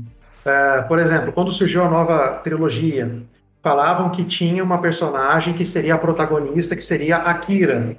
A Kira, na verdade, aparece no filme do Han Solo. Né? Então, esses rumores assim que secam, eles estão quase sempre certos, mas no, no lugar errado. E com relação à aparição do Luke, não tinha absolutamente nada, nem rumor. Ao contrário do que aparece aí com o Homem-Aranha, com o Doutor Estranho, e que no final das contas vai estar tudo certo, né? Então, eles esconderam muito bem. Eu acho que essa é a vantagem também de você filmar tudo dentro de um estúdio, né? Tem um número de pessoas reduzidas ali, né? É, pandemia também, né? Foi filmado durante a pandemia, então eu acho que isso foi um fator importantíssimo para para esconder essa participação que foi sensacional. Cara, eu não descarto a possibilidade de, da série do Obi-Wan Kenobi ser meio western, não. Até porque quase tudo de Star Wars tem, né, cara? O próprio filme do Han Solo, Sim. a cena do roubo ao trem, assalto ao trem, cara, que inclusive também tá no, no, no livro de Boba Fett, numa referência até a, a Lawrence da Arábia. Tem as duas ou três cenas de Lawrence da Arábia. Tem, tem, tem um- Boba Fett, um- que é, Tem um plano, assim, que é, é Lawrence da Arábia puro, assim, é maravilhoso. O, o Kaique Zoton fez um, um vídeo. Aliás, eu queria ter chamado ele pra participar, cara. Ele gravou com a gente no, no, num outro podcast, infelizmente não consegui. Mas enfim, a cena pós-crédito da segunda temporada de Mandalorian dá conta de o livro de Boba Fett, que seria uma. Até então. A gente acreditava que seria uma minissérie. Hoje se fala até da possibilidade de ter uma segunda temporada. Sinceramente, eu espero que não mas que seria comandada pelo Robert Rodrigues, que foi o, person... o diretor que dirigiu a tragédia, que é o episódio de reintrodução do, do Boba Fett. É, enfim, e recentemente chegou até a gente, né? Então, só recapitulando, o personagem ficou famoso graças principalmente aos bonecos da Kenner, foi introduzido em vídeo no Holiday Special, né, na, na animação o que acredita que está no Disney Plus, se você quiser ver. É, onde ele monta num, num dinossauro, coisa que foi até referenciada né, no final dessa, dessa, dessa primeira temporada, né? Ou dessa minissérie. E lá nas prequels a gente viu o passado dele como um clone sem crescimento acelerado, né? Porque os clones que faziam parte do, do, do exército de Camino tinham crescimento acelerado e que foi criado como filho do Jango Fett, que é o DNA original de, de todos os clones, né? Nas animações, o Boba Fett tinha é, proximidade de boa parte dos, dos caçadores de recompensa, né? Foi é, tutelado pela Al Hasing, que, foi, que era um personagem que fazia uma cameo pequenininha lá no, no, no Ameaça Fantasma, mas que era muito maneiro. No Legends ela tinha até ligação com, com Ki Edmund, que é um dos, dos membros do Conselho Jedi da, durante as, a, anti- a Velha República, né? É, não lembro se isso tá no, no, no canon hoje em dia, mas tinha até ligação com a força, mas ela de fato treinou o Boba. O Boba chegou a liderar até os. enquanto criança. Um grupo que tinha o Dengar e o Broski, que é um Trandoshano, é, que aparece lá no, no Retorno de Jedi, e a gente vê o Boba Fett voltando pra Tatooine, tomando o que seria o. O, o governo mafioso do Jabba the Hutt, matando o Bibi Fortuna, né? Inclusive, maravilhoso que ele tá obeso pra caralho no final de, de Mandaloriano, o Bibi Fortuna. E a gente vê as dificuldades que o Boba Fett tem em comandar um império de crime, já que ele sempre foi um caçador de recompensas, é, não um mafioso, né? Eu acho assim, tem muitas coisas legais, por exemplo, é, o, o fato deles usarem elementos de, de, de flashbacks, às vezes eu acho que é um pouco excessivo, né? Especialmente os, os episódios que o, o Robert Rodrigues faz. É, quando ele vai se recuperar lá no tanque de Bacta, ele relembra como ele saiu do Sarlacc. O que sempre foi uma ideia esdrúxula no antigo universo expandido, o Boba Fett voltar, acabou se tornando uma parada legal, porque todo mundo gostou da participação dele no Mandaloriano, né? Mas ele saindo, ele tendo uma proximidade dos Tusken Rider, né? O povo da areia, é, tendo contato ali, fazendo uma parada. Outra referência ao western, né? Um western revisionista, que é o, o, o, o Dança com Lobos, né? Do nosso querido. Esqueci o nome dele, gente. O cara que fez. Ajuda aí, gente. O, o pai do, do Super-Homem. Ah, o Kevin Costner. Isso. É uma referência clara ao, ao Dança com Lobos do, do Kevin Costner, né? É, tem todo esse, esse passado que é bem aludido ali, às vezes, de maneira excessiva, mas a parte do presente, irmão, é muito complicado, porque, tudo bem, assim, Boba Fett, ele não é, ele era um caçador de recompensas, ele aprende da pior maneira possível que ele precisa ser um pouco mais esperto para poder dominar um clã criminoso, né? E, e saber que ali com ele perto tem outros outros criminosos. Inclusive chega um Trandoshano lá, que é aquela raça lagarta, muito maneiro essa, essa cena lá no começo. Com, ele chega com o pelo de um Wookie, né? Que os Trandoshanos sempre foram rivais do, dos Wooks, né? É, mas assim, é impressionante como o personagem, depois de ter sofrido tanto, ele não se planejou em nada. Ele não fez planejamento nenhum, parceiro. Ele não, ele não olhou. A pessoa que pensa nas coisas é a Ming Na Wen, cara. Que, enfim, é o personagem mais rico aqui. É a Chun-Li, de fato. Assim, mas super inteligente enquanto ele é completamente burrificado. Mas, ao mesmo tempo, mostra uma Tatooine bem detalhada, mostra a criminalidade de Tatooine, mostra uma, tem a personagem da Jennifer Beals, né? Que inclusive tá linda. É, lá, ela lá de, depois de Flashdance, tipo, parece que não envelheceu um dia. É, ela é dona de um, de um grande bar e você percebe que ela sabe negociar, ela consegue acalmar os ânimos quando tem briga. Grande é, bar não... é bondade sua, né? Ela, porra, ela é uma mafiosaça, né, cara? Aquilo ali é um puta de um pardieiro do Alec, né? É, cara. Aliás, isso é outra coisa legal, porque além de claramente ter referências a. Isso já tinha lá no Palácio do Jabba, né? A prostituição, uhum. as especiarias que os, os Pike, outros vilões lá da, da, das animações, introduzem em Tatooine, esse negócio, aquilo dali é claramente um eufemismo para droga. A uhum. especiaria é droga. É não pó, tem essa. Mano. É cocaína, Davi. É. Então, assim, ao mesmo tempo que tem essa quebra de ingenuidade, enfim, a gente reclama muito quando lê Tolkien fala, pô, todo mundo é muito ingênuo, muito infantil. Aqui, a gente mostra que Star Wars é uma galáxia que tem suas sujeiras, né? É e ao mesmo tempo, o, o, o, Buba. É, o motoqueiro Power Ranger. Que, que é mais legal. Cada um com uma corzinha maneira. Ao mesmo tempo que tem isso, tem essas breguices de é, personagem é, com, com motozinha, motozinha colorida. Vespa, é... parecia uma Vespa toda, toda coordenada. Nossa, cara, aquilo dali é. Isso é, isso é George Lucas, isso é American Graffiti, parceiro. Sim, sim. Não, totalmente. Não, tem a gangue de motoqueiro sujona, né? Sim. E, e, tem esses biohackers aí, que na minha opinião foi o que o mais fraguelo, o mais fraquinho aí da, da série. Eu acho a ideia... 2077, George Lucas. Né? eu acho a ideia boa, cara. Porque, porra, beleza, o Grievous era isso, o Vader também é isso, sabe? Um ser modificado, mas ali todo mundo muito jovem, todo mundo muito limpinho, sabe? Cara, Tatooine é um, um planeta todo arenoso, parceiro. Pelo amor de Deus, o cara tinha que estar tá sujo. Não podia estar. Tá, aquele, aqueles cabelos super bem nutridos, não era isso, cara, entendeu? É, tinha que ser um negócio de... Mad Max, assim, né? Exato. Ah, o, o próprio veículo deles, cara, um negócio lustrando, entendeu? Pois é, é cara. E, Ficava e, distante, e mas, mas eu achei maneiro. Eu achei, assim, do seriado de tudo que tava esquisito, foi o que eu achei mais maneiro, mas era realmente muito distoante pro cenário onde eles estavam. Eu, eu acho que isso aqui dali tá, sei lá, no final de, de Os Últimos Jedi, naquele planeta onde a criança tá brincando com a vassoura, perfeito, cara. Ah, talvez, é. Mas em Tatooine não faz sentido. Como não faz sentido o fato do Boba Fett não ter planejado nada. Nada. Ele não. Ele não. Ele chegou lá, ele matou o Bibi Fortuna, ele achou que todo mundo ia chegar. Pô, maneiro, aí você. E aí você coloca. O Pedro Pascal, que é um grande ator, ele não tira o. Ele tira o, o capacete duas vezes na série.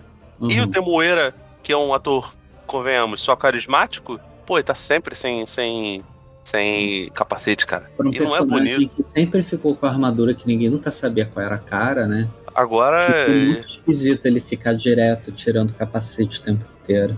Ainda é, mais cara. depois que ele queria tanto a armadura dele de volta. Será Exatamente. que foi exigência do, do ator, cara? Cara, Sim, ele é mais coroa, né, Davi? É. Não dá também ficar com. com... E, e, e, assim, né? É, no caso do, do Mandaloriano, tem uma, uma lógica, porque o clã do qual ele participa é, inclusive, quando ele é re reintroduzido, eles tocam nesse assunto, eles não tiram a, o capacete. Então, para uhum. ele, era realmente um tabu. Pro Boba Fett, não necessariamente, tá? porque o Boba Fett, teoricamente, nem Mandaloriano é. Ele tem uma, uma armadura Mandaloriano era, um, era, era discutido, porque em Clone Wars ele não era tratado. Agora, no, no, na segunda temporada de Mandalorian, eles fazem um mini retcon. Eu não considero retcon, não, mas enfim. É, ao mesmo tempo, eles introduziram vários conceitos muito fodas. O, o rancor, ser domesticado pelo Boba Fett, o, e o, o Dark Shield, né? O Kirsanta Negro, cara. Nossa, animal, cara. Animal. Ficou muito. Ah, essa, para... essa parte ficou maneira. Ele Até foi. o Machete lá como tratador do rancor pra mim. É, é, Eu, fiquei, eu senti falta do machete no- na, na, na luta final. No final, né? Eu podia ter colocado ele com dois facão lutando com a galera, ia ficar Com dois muito facão de luz, parceiro. Ia ser É. foda. Ia ser animal, moleque. Mas, porra, cara, o Hulk Santanegra é um personagem que foi introduzido nos quadrinhos, se eu não me engano, na primeira versão do, do Darth Vader, depois ele aparece também nos quadrinhos da Doutora Afra. Ele já tinha feito trabalhos com o próprio Boba Fett, Uhum. é, ali na época entre episódio 4 e episódio 5, então existe uma relação ali. É, mas, cara, eu achei visualmente foda, achei o, o, o boneco muito foda, muito foda mesmo. As expressões são muito boas, ele tem um olhão assim, ele é, ele é um, um Hulk muito diferente do Chewbacca, né, cara? E, porra, É, ele ele- tem. Ele não é fofo. Não, ele, Isso, é, né? ele, Tipo, é, ele é aterrorizante, né? O, É o diferente. Chewbacca, o Chewbacca ainda faz um. pô. E- Ele não, cara, só sai o urro da, da boca do. Ó, Santa, bicho, ele cara. tem, ele tem um soco inglês elétrico, Davi. Um Sim. eletrificado, parceiro. É muito foda. As cenas de luta dele são muito boas. É, aliás, a única parte que justifica lá os, os Power Rangers, os garotinhos biônicos que, que, o, que o Boba Fett acaba contratando. Mas, cara, ao mesmo tempo também tem vários conceitos legais. Tipo, por exemplo, o comerciante de água, que você pensa, ah, o cara é um mambeiro qualquer. Não, cara, ele mora num, num planeta deserto. Ele deve realmente cobrar os olhos da cara pela água. E cobra É. Eles explicam, né, que antigamente Tatooine tinha água pra caralho, aí que aconteceu não sei o que, que eu não sei se eles explicam exatamente o que aconteceu, que o planeta secou e que a água é um dos bens mais valiosos do planeta, né? Aí que É, você entende da, da, da vacilação do cara vendendo água caro pra caralho, por isso que ele quase mata o cara no final do episódio. Essa parte, inclusive, é totalmente tirada do livro do, do Frank Herbert, do Duna, né? Porque a Uhum. Hacks é exatamente isso, só que aqui no caso ainda tem alguém que consegue vender água. E a Hacks não. É, é- Aqui não o, tem. filme, o filme do Villeneuve, inclusive, introduziu isso bem. Mas o que, que vocês acharam do enredo, assim, na- no começo, até a chegada do Mando nessa dessa temporada de livro de Boba Fett? Cara, eu vou Eu- eu- falar. Ah, fala você primeiro, Davi. Beleza. Eu, eu achava que o seriado fosse ser uma coisa, mas na verdade foi outra. Porque, assim, o, o teaser, né, que é a cena pós-créditos lá do, do Mandalorian, ele meio que planta o Boba Fett como um cara que vai, tipo, botar pra arregaçar. Tanto que você vê que a- tem uma hora lá que a Fennec, ela vai lá no bar, lá do, do trono do diabo, lá, tira uma bebida, senta do lado dele, assim, cruza as pernas e dá um lorde. Eu, eu achei que eles fossem, tipo, esse seriado, eles, é, ele ia existir para eles arrumarem encrenca. Até mesmo porque o Boba Fett, ele é retratado né, na, na, na primeira trilogia como um vilão, enfim, né? E agora, por conta da todo, tudo que ele passou dentro do poço de Sarlacc, é, com o, o povo da areia, que eu achei um bagulho muito legal também, porque vo- você o tempo todo o povo da areia é plantado como uns bárbaros que tipo matam sem dó, né? E no final das contas você vê que não é tão assim, né? É, Uhum. É, é eu uma vou- civilização que, por mais que não, não seja super é, erudita, eles têm a sua Uhum. própria lógica, né, cara? Isso própria é bom. lógica, tem o Ano Yaska lá, o, o, o- o negócio que eles ficam pirando lá, que o Nossa, Boba bicho. sai e volta pra. Pô, aquela largatinha entrando no. Aqui dali é. É que Hunter absurdo. Thompson total, meu irmão. Medo e delírio em Las Vegas. Eu lembrei do, da Ira de Khan, né? Que tem um negócio semelhante. Também. Isso, cara, pode crer. É. Tem, um, tem um bagulho. Aliás, até o terreno arenoso, cara. Tem muito de era de can. E, e nego É. brigando por causa de Star Trek e Star Wars aí, ó. E- então, cara, assim, aí você vê que existe uma transformação, né? A gente não sabe o porquê que o, o Boba estava servindo ao Darth Vader, provavelmente sob ameaça de alguma coisa, né? Você aca- começa até a pensar nisso, né? E, e Aliás, você aliás, os quadrinhos e os livros mostram isso. Ele servia porque era o que pagava, cara. A real é que o Poço de Sarlacc e a, a experiência com o Povo da Areia mudaram a cabeça dele. Sim, exatamente. Você vê o, uma mudança na, na jornada do, do herói dele, né? Porque ele sai de, de vilão, só que aos olhos do fã, dos fãs, né? Como se fosse um anti-herói, e ele acaba meio que virando o, o herói mesmo, no, no final das contas, né? É, Não é tão bem retratado, né? Essa, essa jornada dele, mas assim, eu achava que esse seriado fosse ser uma outra coisa e foi uma completamente diferente, mas eu não achei ruim. Tem defeitos, né? É, é um pouco parado, né? Sendo que eles deixam, talvez por motivo de orçamento, né? Por motivos óbvios, eles deixam a parte da ação mesmo mais para o final, né?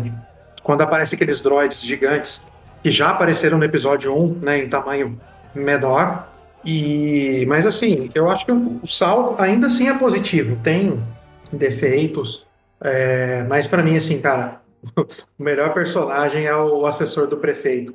Puta que eu pariu, cara. Aquele cara é demais. Aquele modão, ele é bizarro. Né, Nossa, né, cara? cara, ele é muito bom, cara. Ele, ele te convence de tudo, assim, você compra o cara, é, é fantástico aquele cara. Cara. cara, eu acho maravilhoso no último episódio como ele, ele reaparece do nada. É uhum. tipo, cara, não faz sentido nenhum. Eu falei, não, não é possível. Eu pulei alguma cena. Assim. ele sai de trás de uma parede. Cara, do nada, bicho, ele tava lá, cara. Que é isso, cara? Eu fiquei, não, eu perdi alguma coisa, não é possível. Alguém me chamou aqui, eu. Quer, é, quer pontuar, Bruno? Então, é eu concordo em partes e discordo de outras, porque eu não tinha o livro de Boba Fett. Eu acho que pelo mesmo motivo que a série me foi vendida eu achando que ia ser de uma maneira, que apresentar uma história, e me apresentou um, um, uma história de, de mafioso para criança, sei lá, o poderoso chefinho, por aí vai. Eu achei que o Boba Fett ia contar a porra da história de como ele saiu do poço de Sarlacc, como é que ele foi chegar até o Mandaloriano, e se vingar da galera que deixou ele para morrer para trás, entendeu? Era isso que tava na minha cabeça que tinham apresentado. Aí ele tentar ficar fazendo acordo, de, de, de ser o cara que tá, tá tomando conta daquela área, ter aquela aquele relacionamento afetivo com a, com a Tusken Rider que ensinou ele a lutar, entendeu? Aí, ah, cara, sei lá, na moral, história. É porque venderam pra gente que ia ser uma história de faroeste, de vingança pra cacete, e no final das contas foi Lula conversando com o Centrão, com o Geraldo Alckmin, com todo mundo para poder Por fazer aí. a colisão e derrubar o Bolsonaro. Foi. Foi mais ou menos isso. E, cara. pô, meu irmão, é, eu vou te falar. Chato pra caralho. Virou, isso virou é com, com, com, com o Senado, entendeu? Isso, o Cenário isso... Intergaláctico. Não, aí também, aí também já pesou a mão um pouco agora nessa comparação. Mas assim, eu, eu entendo perfeitamente que, é, que, que ele mudou. É, acho que fizeram umas celeumas também que não tinha necessidade, tipo, ah, nossa, ele não chama a nave de Slave One. Foda-se que ele não chama, cara. Até porque ah, a gente nunca viu o Boba Fett chamando. Eu nem sabia de, que a nave de... tinha nome. Ela, ela, ela, tinha, mas enfim, eles mudaram por uma questão de politicamente correto, mas isso não influencia em nada, porque a Millennium Falcon é chamada de Millennium Falcon pelo Chewbacca e pelo que a gente não entende, evidentemente, pelo Han Solo e pelas pessoas que estão em volta ali. Porque para todas as pessoas é um, uma lata velha coreliana. E é isso, e show, acabou. Então, é a nave, é a nave do, do, do Boba Fett, foda-se. É, eu também não, não gostei muito disso. Achei legal que ele assim que ele mudou a parada, mas eu, eu e aí eu acho, não, não sei se é o problema do roteiro ou se é o Temuera que não é muito bom em conseguir traduzir essas coisas, porque ele realmente não é um grande, um grande ator. É. Na hora que precisavam de um ator bom de verdade, acabou é, não rolando de, de, de, colocarem. Sabe o que, que eu acho que pode ter estragado para mim a série do Boba Fett? O fato deles terem colocado dois ou três episódios dedicados só ao Mandaloriano.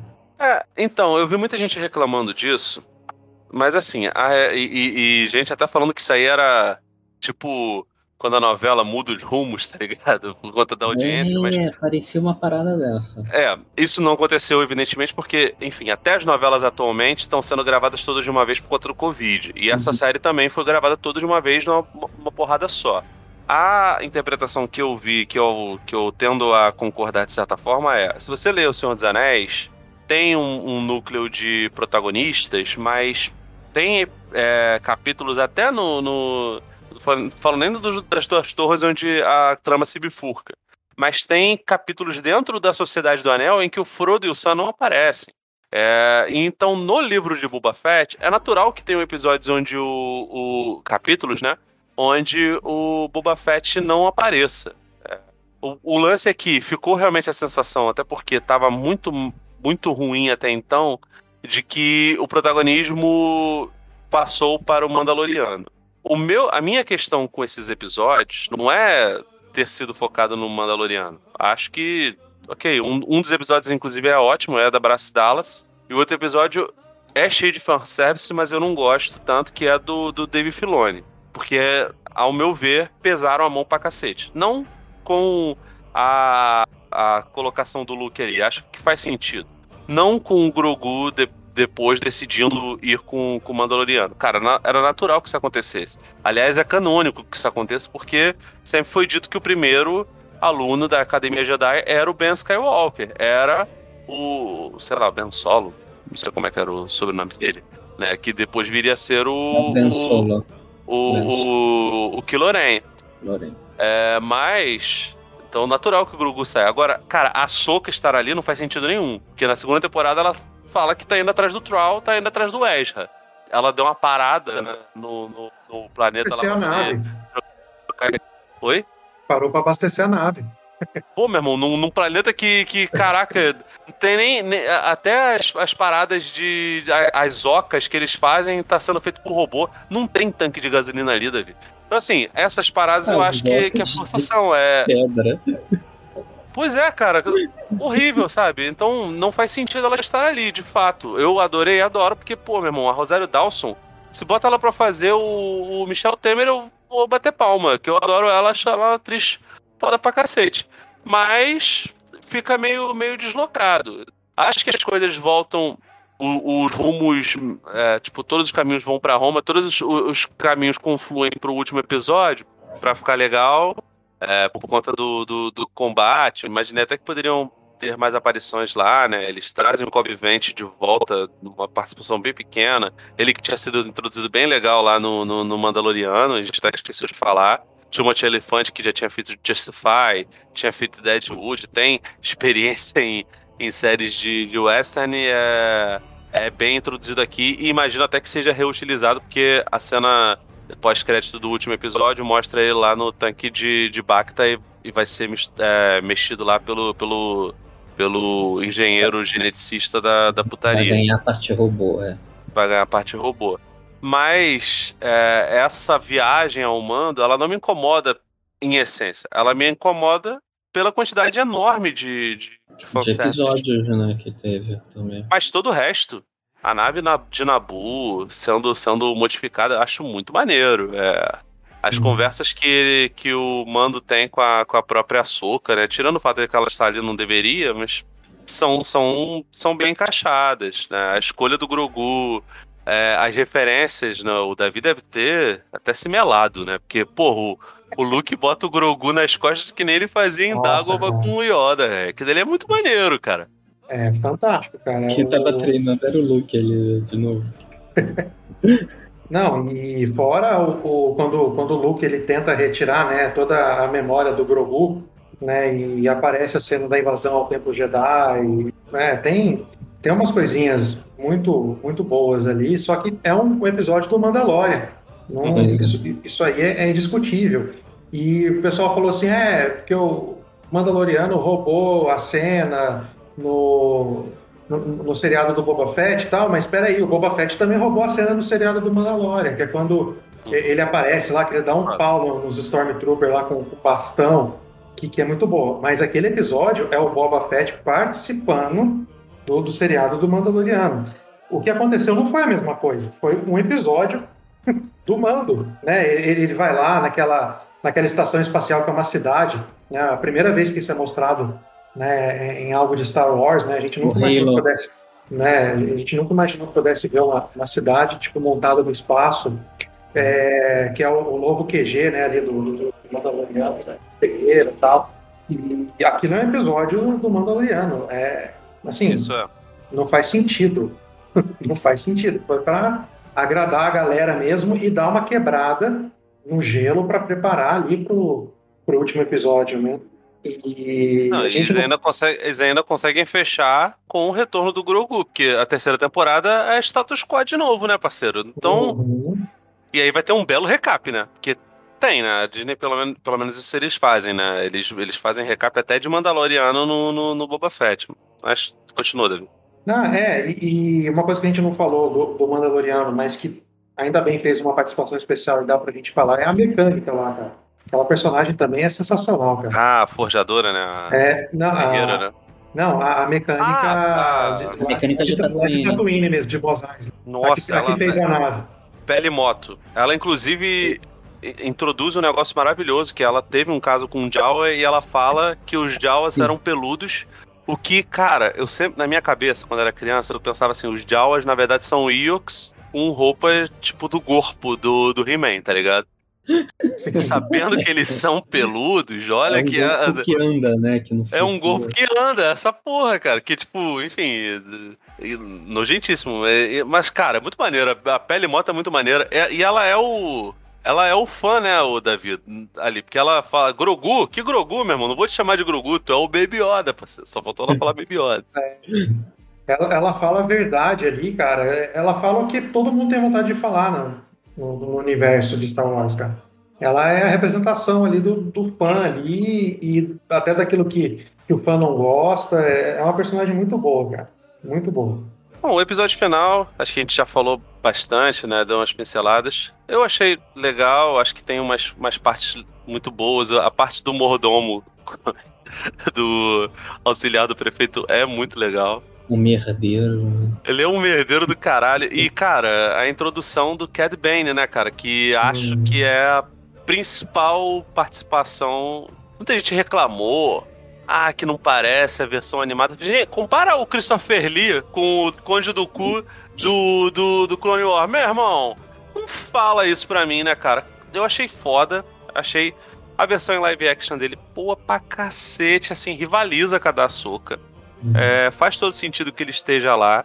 Eles conseguiram trazer, acho que fora o Dani Trejo, eles trouxeram todo mundo que tava lá. O Kier Santa Negro, o Rancor. A luta é muito boa, cara. Acho que isso daí a gente não tem como, como reclamar. né? Até a participação lá dos Power Rangers eu achei legal.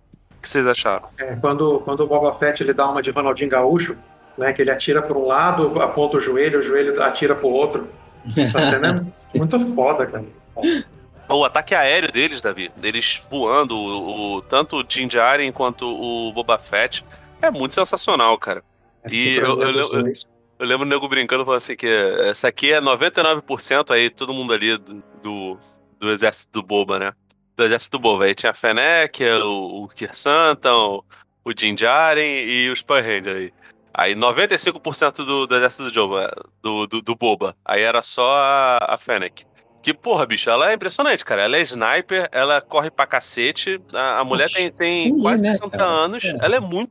Cara, ela é mais forte do que era na época que ela fez Street Fighter, cara.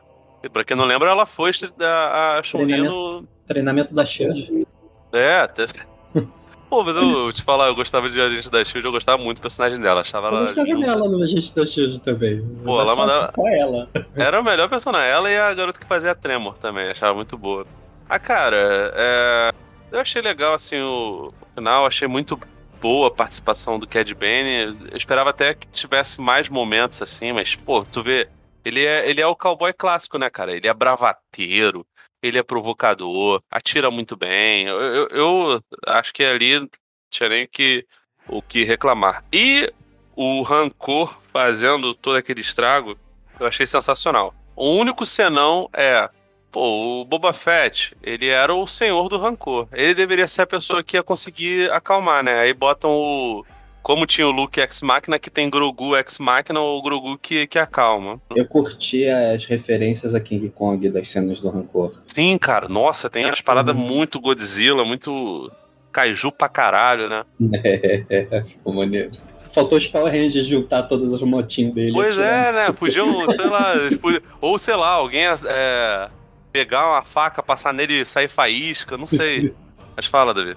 Não, o Grogu ele não só acalma, né? Ele põe o bichão pra dormir e tira uma sonequinha do lado ainda, né? é, os bichos, Ele transforma aquilo, aquele momento muito fofo ainda. é os bichos fofos. É, isso aí é pra vender, a gente sabe. Que todo objetivo Vender da. Disney é vender boneco, né, parceiro? É, É, vender né? pelúcia do, do Ranco, é vender. Eu queria uma pelúcia do Danny Trejo. Mas, cara, eu acho que eles não fazem nada à toa. É, eu, eu, acho que, assim, tanto o seriado do Mandaloriano quanto o do Boba Fett, eles deram algumas sutilezas pro, pro Grogu que é muito possível que ele dê trabalho, assim, né? Se a gente olhar na segunda temporada do Mandalorian, Uhum. tem uma cena que o Grogu, o Grogu tá preso e ele tá, tipo, só atacando os Stormtroopers na parede, enforcando todo mundo, judiando dos caras, né? É, nesse agora, do, do Boba Fett, é, ele acaba estourando aquela bolinha que o Luke dá para ele treinar, né? Que solta Uhum. raio e tudo mais. Uhum. E agora, é, e agora ele pega e coloca um bicho daquele tamanho para dormir, cara. Então, sei lá, eles estão. Já deve estar plantando alguma coisa, entendeu? Pro, Pode- pro futuro. Eu vou te falar, eu via ele muito como como o Gohan lá no, no começo de Dragon Ball Z, tá ligado? O, o bicho super poderoso que tinha um grande potencial, mas que nunca conseguia. Você É, tá querendo dizer que o Baby Yoda vai virar um merda no final? É isso mesmo? não sei, mas Porque o se, se- Gohan vira um merda, é, se ele chegar na terceira temporada de Mandalorian com óculos, eu vou ficar bolado. né? Mas, mas assim, é, me pareceu um pouco isso daí, cara. Ele, assim, o, o, o ser com um grande poder incontido e que, obviamente, não vai treinar, porque ele abandonou o Luke. Ele não vai ser mais aluno do Luke. Pode ser Ah, que ele. então era óbvio, né? Que ele não ia escolher ficar treinando É. com, o Luke. Mas também é, É, é- foda, né, cara? E- Ele escolheu lá a roupa de Mithril, né? É, É, o. a cota de ah, malha ah, mandaloriana. Conta de Mario. Mas é isso mesmo, é Conta de Mario mesmo. Inclusive é outra referência ao. ao Lobo Solitário, né? A cena que o, que o Luke coloca ele ali pra, pra fazer a, A a escolha. escolha. Enfim, o livro de Boba Fett, eu, eu espero realmente que não tenha uma segunda temporada, porque claramente o roteiro não é tão bem. Não era tão redondo quanto era nas duas primeiras temporadas de Mandalorian, sobretudo a primeira, né? Que a, a segunda não. Os roteiros não são tão legais, mas as participações, como são muito pontuais, funciona. O que me deixa preocupado com o futuro das séries de, de Star Wars, porque teria uma série sobre é, outros é, personagens rebeldes lá, diziam até que teria a Gina Carano, né, a Cara Dune. Provavelmente essa série subiu no telhado, é, porque ela foi demitida do, do Star Wars, né? Mas tem a série da Soca, que tá bem longe de acontecer, mas a gente imagina que será. É, que vai ser no, no, no pique da continuação de Rebels, né? E tem a série do Obi-Wan, que deve se passar ali antes do. entre episódio 3 e episódio 4, que me deixa muito preocupado.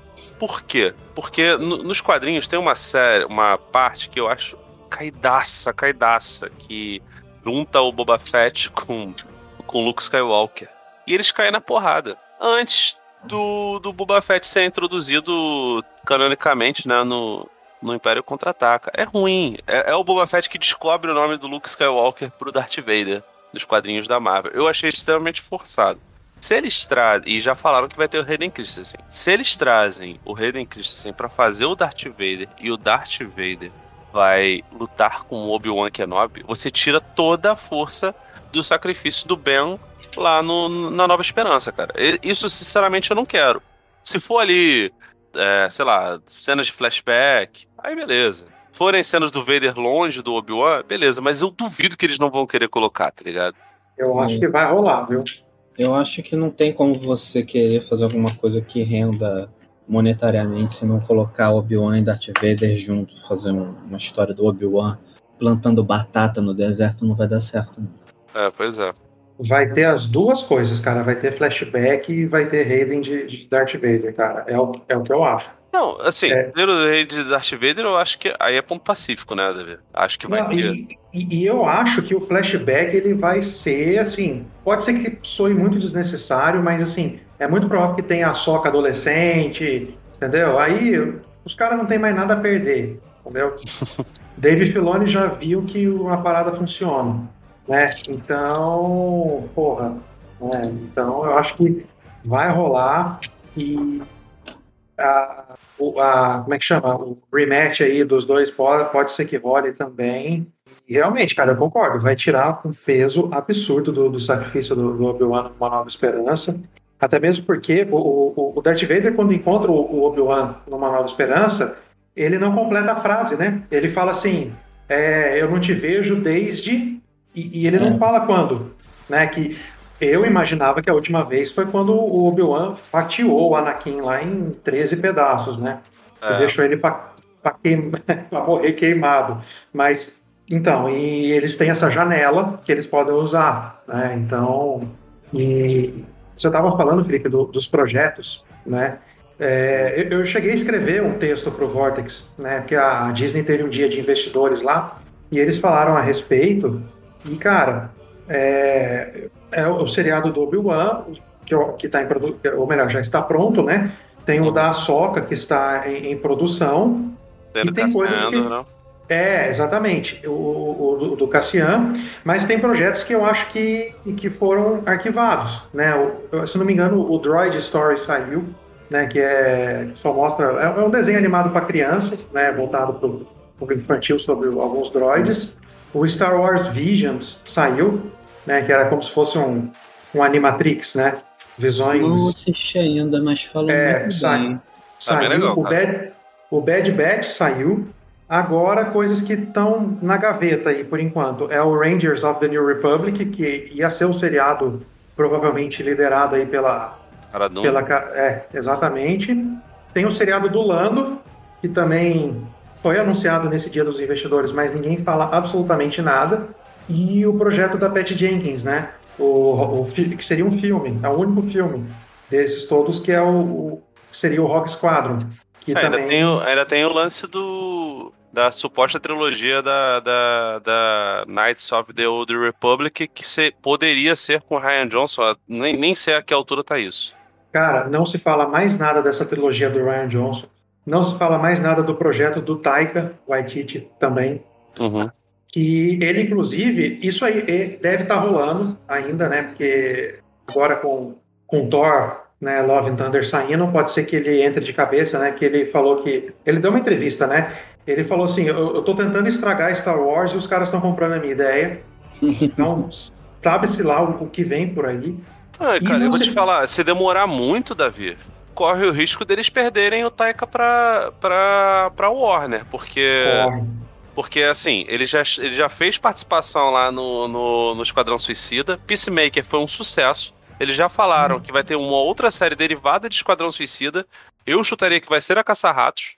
E se for a Caça-Ratos, ele vai ser personagem ali, pelo menos em flashbacks. Tem que Eu não, aparecer. duvido, eu não duvido nada de que ele vai dirigir coisas lá. Se ele começar a dirigir e pegar gosto, e o James Gunn realmente se tornar o que é o Zé Boné lá, o Kevin, que é o equivalente do Kevin Feige na Marvel, o que mais falam é, é isso daí, o Walter Amada entregaria na mão dele, se não a mesma responsabilidade que o Kevin Feige, mas algo mais com com mais autonomia pra fazer as coisas pra brincar ali, eu não duvido nada que ele leve o Taika, porque o Taika é um cara bem no estilo do James Gunn, que gosta de fazer brincadeiras. E Esquadrão Suicida, por mais que não tenha sido um grande sucesso de bilheteria, foi muito bem recebido por crítica e por público. Então-. Se a, a Disney não abrir o olho, é capaz de ou perder ou ter que dividir o Taika. E, e detalhe, e não se fala mais também do projeto do, da dupla do Game of Thrones, né? Do, do, Ah, esse subiu muito no telhado, né, David? é, do David Esse Benioff daí lá você- e do. Esqueci o nome do outro. Esses É. caras não vão fazer mais nada na né? Não, não, por mim eu tô, tô contigo. É Isso aí, cara. Então, assim, eu acho que Star Wars não conseguiu emplacar a quantidade de projetos que a Marvel conseguiu emplacar também. Tá? A Marvel tá fazendo. E, É natural, e- né, cara? Natural. Pô, cara, a Marvel tá fazendo filmes desde 2008, sabe? São, são às vezes, tem, tem quase 30 filmes, cara. Num espaço de tempo de. é, estamos em 2022, né? 14 anos? É isso. Uhum. 12 anos. Se É. as séries da Marvel só do Boba Fett ficar sendo tida como a série mais ruinzinha, pra mim tá ótimo. Ah, a, assim, a da Soca, bem ou mal, eu vou assistir, porque eu curto a personagem. Se Uhum. for fazer a do Obi-Wan, talvez eu, eu, eu veja de, de curioso, porque eu não vejo isso Ah, vou ver. assim como dá certo. Eu gostaria de ver muito uma série em que o Obi-Wan cai na, na, na, na depressão, começa a fazer merda, vira o maluco de Tatooine e eh, começa a maneiro. recuperar a sanidade ajudando um monte de, de amiguinho que aparece na merda, entendeu? E seria, seria um- mais interessante, ao meu ver, uma Eu, série. eu, eu- eu vou ver porque eu sou um verme. Mas. Star Wars, então. É, pois é. E- enfim, mas, cara, sendo bem sincero, o livro de Boba Fett tem seus, suas fragilidades, mas ela não chega a ser. Eu acho ela bem melhor resolvida do que Falcão Invernal. Acho ela melhor resolvida que o Loki. Não vi o Arif. É, vou nem botar Gabriel Arqueiro nessa história porque é horrível. Não, eu vou te falar que, pelo que é, eu gostei do Gavião Arqueiro mais do que a do, do, do, do Falcão e, Falcão e Invernal. Soldado Invernal, cara. O Falcão Soldado Invernal começou ótimo episódio inicial e depois foi só lá na ladeira abaixo.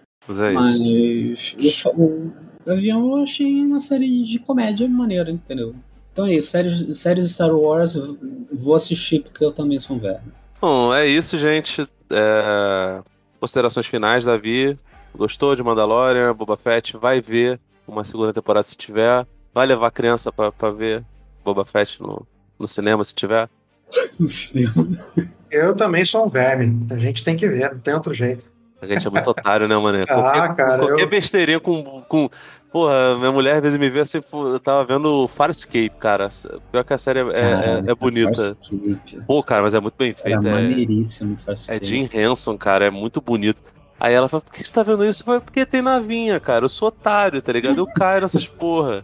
Eu adoro ser é enganado, cara. É, tipo, é, enfim. Não, tem É. uma frase, cara, tem um baterista que eu admiro pra caramba, o Aquiles Priester, tocou no Angra. É, ele, ele sempre costuma falar a, seguinte frase: Primeiro, eu vou te ensinar a me enganar, e depois eu vou enganar você também. Entendi. Entendeu? É, é isso, cara. É por aí, meu. É Star Wars isso. briga com essa porra com a gente. E aí, Bruno, vai levar a criança pra ver o Boba Fett no cinema se tiver? Gostou Porra, das séries? cinema. É, eu vou continuar gastando dinheiro com essa merda, né? Porque alguém tem que sustentar Star Wars nessa casa. Eles dependem da gente, cara. É, A gente é sócio nessa porra. Eu vi os caras lá falando, tá pô, família. pra mim, né?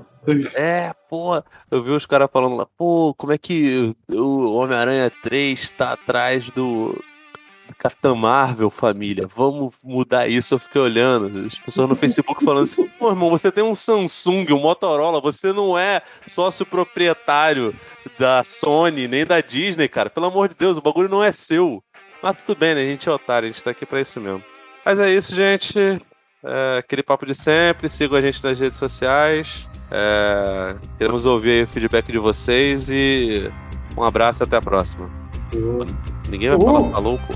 Tem que mandar um Não, falou é, é, a frase não é minha, eu não, eu não tenho lugar de envergadura moral pra, pra fazer essa frase.